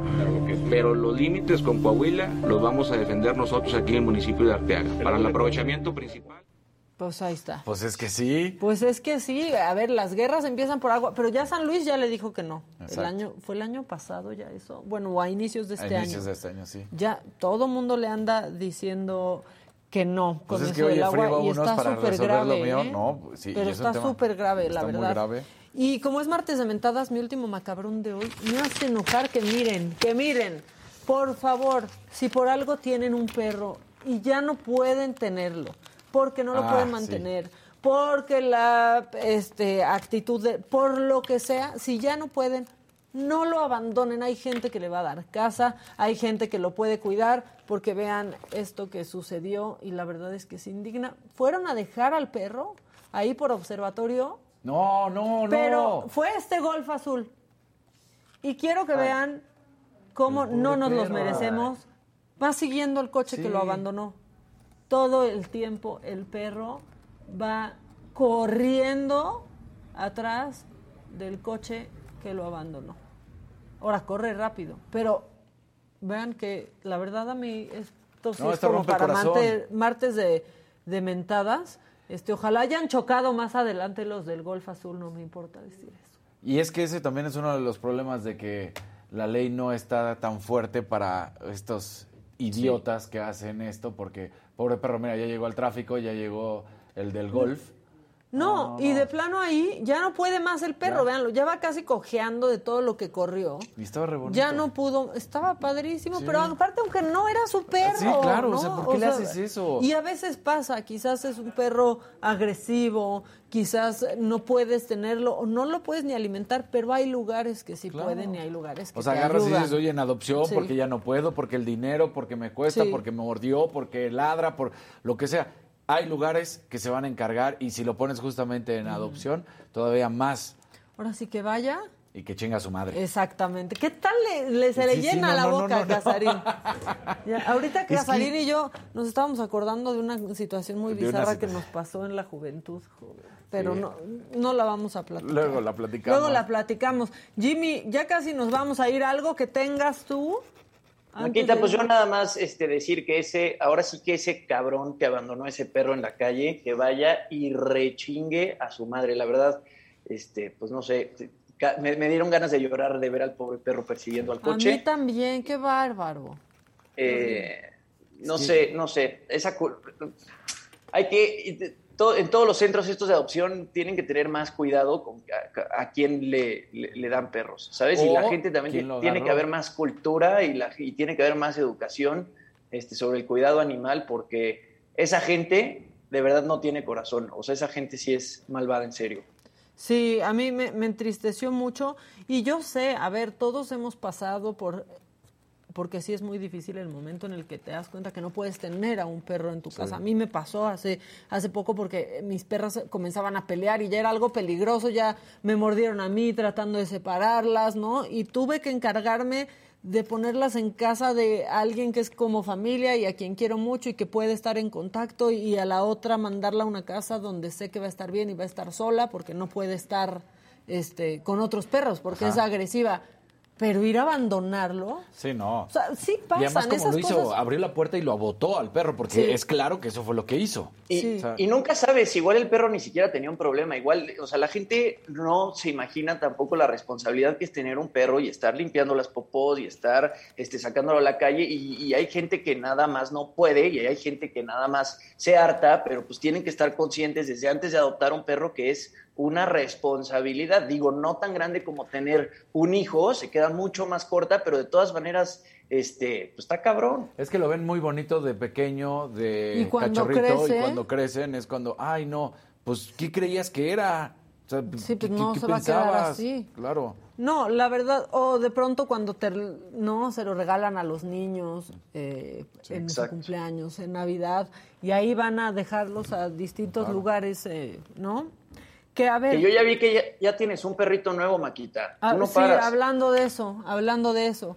No, pero la verdad es que, bueno, yo quiero vivir como mis perros. Claro. ¿no? Yo, como todos mis perros, quiero, quiero vivir. Y no está mal, también esta posición de no compren, adop- Pues a veces si quieres un perro de una raza específica, vas a tener que comprar. El perro que tengas Es el que debes es de- el que debes de cuidar. Y si por algo, porque la circunstancia cambia y no puedes, hay instituciones y hay gente que puede seguir teniendo los mismos cuidados con el perro. Irlo a abandonar es no es la opción. ¿no? No, no. Como bien dices, Jimmy, no tiene corazón esa persona. Así es fácil. Sí, ¿cómo? O sea, imagínate, yo nomás llegaría a mi casa y la primera lluvia diría, ¿dónde está el perro? Se está mojando, ya lo atropellaron, comió, ¿no? Pero bueno, pues si usted reconoce al dueño de ese golf, primero qué amistades y después vaya y miéntele la madre, ¿no? Algo de último momento que quieras compartir en espectáculos, Jimmy, que se te haya quedado en el tintero. Pues nada, mi querida Maquita, hablaba un poquito de Brad Pitt de esta película Bullet Train que ya está por estrenarse en agosto, fue la premier eh, justamente en París ayer y pues uno se imaginaba que pues como la va a coprotagonizar con Bad Bunny, que Bad Bunny también iba a estar presente ahí, pero no, mi ciela, Bad Bunny estaba en Los Ángeles, en el estadio de los LA Dodgers, porque hicieron este juego de, este, pues de superestrellas. A Bad Bunny le tocó batear algunas pelotas de béisbol y se tomó por ahí unas fotos con Brian Cranston, este actor de Breaking Bad, que a mí me parece que es, Es un increíble. espectáculo. ¿sí? Y pues Bad Bunny ahí está muy metido en el tema de los deportes. Hace poco también lo vimos narrando un partido de, de básquetbol en Puerto Rico. Y bueno, el tipo está en absolutamente todos lados. Ahorita aquí va a aparecer la imagen eh, junto a Brian Cranston, que Brian Cranston pues también ya, ya se ve bastante grande, pero se ve que la pasaron bastante bien ayer. Pensé que iba a decir gastado, ya Sí, se ve gastado, ya se ve. desgastado. Tú, Se ve este, gastado y desgastado. eh, Dani, algo que se quede No se les por olvide ahí. que hoy es el juego del All-Star del béisbol de las grandes ligas, 7 de la tarde, horario del centro de la Ciudad de México. Para los que quieran ver justamente a las grandes ligas, a los mejores, se van a estar enfrentando hoy. Pues sí. Y ya, ya otro naranjita de Otro Diana naranjita. Maca hermosa, es más, ¿qué es más que un rojo? Tú dime cuánto. No, hombre, yo no pongo, yo no pongo esas tarifas, pero te mandamos un, un abrazo. Eh, se extraña Adela, pero disfruto a todos. Gracias, Sandy, George Israel, este, watchen la banda, cuál, cuál, cuál, cuál, este. Maca, si alguien conoce ese coche, que lo denuncie públicamente para que le dé vergüenza. ¿Qué onda con la botarga de, de Lola? Que dicen que se llama Rosita, que no es Ajá, que- Lola. que no es Lola Rosita. Este, pero bueno, pues ahí está. La verdad es que, o sea, se, se podría decir muchas cosas que quizás las botargas no alcanzan a ver, ¿no? A los niños. O sea, Claro. quisiera yo pensar que es eso. Que, que, que no pueden, ¿no? Porque pues ven ahí nada más por una rendijita Sí. y que quizás no vean hacia abajo, pero, Pero- pues de lejos sí los pueden Pero se nota que sí se los sí pueden se ver. ve. Por Paulina acá Tafoya da una muy buena recomendación. ¿Qué Si lo conocen, métanle unos madrazos al güey del golf. Exacto. Exactamente. Bueno, no, no estamos a favor Oye, de la Maquita, violencia, pero eso ya es antes de irnos, yo nada más les quiero recomendar algo a la gente que nos está viendo. Vean una serie que se llama Blackbird en Apple TV Plus. Es brutal. Un Buenísima. tipo lo meten a la, ajá, un tipo lo meten a la cárcel y básicamente le dicen que si logra sacarle una confesión a otro recluso que está acusado de asesinato, eh, lo dejan libre. Y la verdad es que la trama está, ¿Cómo se está llama? brutal. Pensé que estás hablando Black- de los Oya. No, no es cierto. Se llama Blackbird en Apple TV Plus. Blackbird, así como pájaro negro, y está en Apple TV Plus. Pues muy bien, pues ya están las recomendaciones. Yo acabé de ver Hacks, la segunda temporada. Lloré con el y es de comedia, pero está muy bonita Hacks, la verdad, y está muy divertida. Tú, Casarín, ya. Yo, yo ando Se acabó viendo lo que se daba, ¿no? Bye bye eh, baby, cosas así, ya sabes, este, eso es lo que Casarín, todavía el chamaco no se da cuenta. Mira, te Pero- puedes, puedes pero ponerte a ver no- Breaking Bad con no, Danny Bebé. Es que y- le pongo, le, voy- le pongo baby first y son los colorcitos y entonces sí le gusta. Es- Eso sí. Eso es lo que ve. Con eso se duerme bien a gusto, aparte. Ajá, En sí, antes le- había un canal que era Baby TV Ajá, que y yo lo ponía para dormir. sí, porque te ponen la musiquita que, ahora colores, hacen esto sí, en, en Baby First TV. Entonces. Ah, y ¿saben qué? Este, se me olvidó decir que en esta serie Blackbird de Apple TV Plus sale Ray Liotta, que, mu- que murió hace muy poco tiempo y que yo sé que Casarín es muy fan de él. Este, fue una de sus últimas producciones, entonces también está interesante verlo. Oigan, y antes de irnos, porque justo aquí acaban de preguntar sobre el caso de Devani Escobar, en el chat preguntaron, bueno, pues sí, ayer se informó que después de una necropsia más realizada al cuerpo, pues se determina que murió por asfixia, eh, por sofocación. Según las autoridades, no se encontró evidencia ni lesión que pudiera sustentar violencia sexual. Se descarta por completo la asfixia por sumersión, o sea que haya sido un accidente. Sí. Está completamente descartado. El padre de Devani, eh, Mario Escobar, dijo que se podía ya hablar de un feminicidio y que hay elementos para pensar pues que la joven estuvo viva después de su desaparición. Pues el peritaje eh, dice que el intervalo post-mortem es de 3 a 5 días desde la localización del cuerpo. También tenemos información sobre la pandemia y es que ya el SUBSE, el talugo, ¿Ah, informó esta mañana que la transmisión de COVID-19 se está desacelerando en el país. Aclaró que esto no significa que disminuya, espérate, espérate, sí, sí. que no significa que disminuya la cantidad de casos cuando se comparan con las fechas inmediatas previas, pero sí se aprecia, sí se puede apreciar que el aumento que se presenta día con día o semana con semana es menor al que se presentaba en las 14 semanas anteriores que ya llevábamos al, al alza. Y si ustedes ya vieron que se reactivó pues la obra del tramo 5 del Tren Maya, pues ya el presidente aclaró que es considerada de seguridad nacional. ¿Se acuerdan de ese decretazo? Bueno, que- por eso se reiniciaron los trabajos. Dijo que no es por los intereses de un grupo de corruptos y de pseudoambientalistas que van a detener una obra que es en beneficio del pueblo. Ya también descartó el presidente que se le pueda acusar de desacato de la orden judicial que se mantiene para la suspensión de las obras del tramo 5 del Tren Maya, porque pues tiene la facultad para reactivarlas con esa declaratoria Con de seguridad nacional. Ese decretazo que nos madrugó, Sí. ese es el que está usando hoy el presidente para seguir con las obras del tramo 5 del Tren Maya. Bueno, pues ya. Eso es lo que nos estaban preguntando en el chat, de eso estaban hablando. Ya están contestados, Todo. ya como en la misa. Podemos ir en paz. Podemos ir en paz. Por hoy me lo dijo Adela. Se ha terminado, pero mañana aquí estamos en punto de las 9 de la mañana. Gracias porque pues juntamos una buena banda hoy. Sí. Cáiganse con sus likes después. Éntrenle, éntrenle al al super gracias al rato. Y pues nada, gracias por acompañarnos aquí a todo el equipo. Esperamos, Jimmy, que mañana ya estés negativo. Claro que sí, Maquita. Ya me voy a aguantar, me voy a hacer una prueba en un ratito y yo espero estar por ahí el día de mañana para ¿Cómo echarme un juguito cansancio? con ustedes. Mejor hoy, te voy a decir, te voy a ser honesto, ayer amanecí menos cansado que hoy, pero este, sí, hoy en, hoy en la mañana sí me costó mucho trabajo pararme de la cama, pero eh, yo estoy casi seguro de que mañana ya estaré ahí tomándome un juguito con ustedes. Pues aquí, aquí te damos, hay suficiente y te puede tocar la ración de Luis. Exacto. Este, gracias, Es Jimmy. chiquita, es descansa. chiquita. Descansa para que mañana. Sí, de hecho, el de Luis se sirve en shot. Es shot. En shot. Es shot, exacto. Y le queda bien, le queda, le bien, queda, le queda sí. bien, le queda bien. Este, gracias, Jimmy. Sigue descansando para que estés como nuevo pronto por aquí, que te extrañamos. Dani, Mañana nos vemos, Maquita. mañana aquí estaremos. Seguro, seguro, Dani López Casarín y yo. Chance, Jimmy en el, en el set. Y si no, desde su casa también va a estar, va a estar y aquí los vamos a acompañar. Mañana en punto de las nueve, que tengan un buen día. Este, ¿Hace frío o calor? Ni sé. ¿Quién Frío. sabe? Yo me vi, yo Cuando- vine y hacía Cuando frío. llegamos hacía frío. Bueno, pues que Ahorita tengan un buen día, protéjanse de la lluvia, no abandonen a sus perros y coman frutas y verduras. Bye.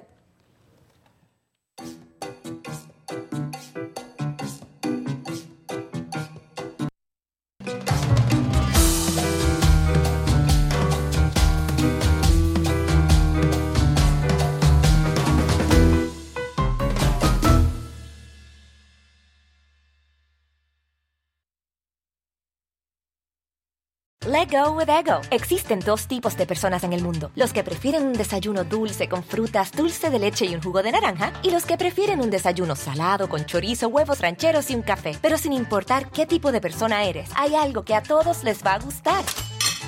Los crujientes y esponjosos Ego Waffles. Ya sea que te guste un desayuno salado, con huevos o salsa picante encima de tus waffles, o seas más dulcero y los prefieras con mantequilla y miel. Encuéntranos en el pasillo de desayunos congelados. Lego with Ego. A algunos les gusta hacer limpieza profunda cada sábado por la mañana.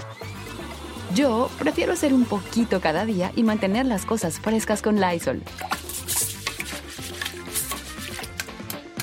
El limpiador de inodoros de Lysol ofrece una limpieza 2 en 1 al desinfectar el inodoro y el cepillo y eliminar el 99.9% de virus y bacterias.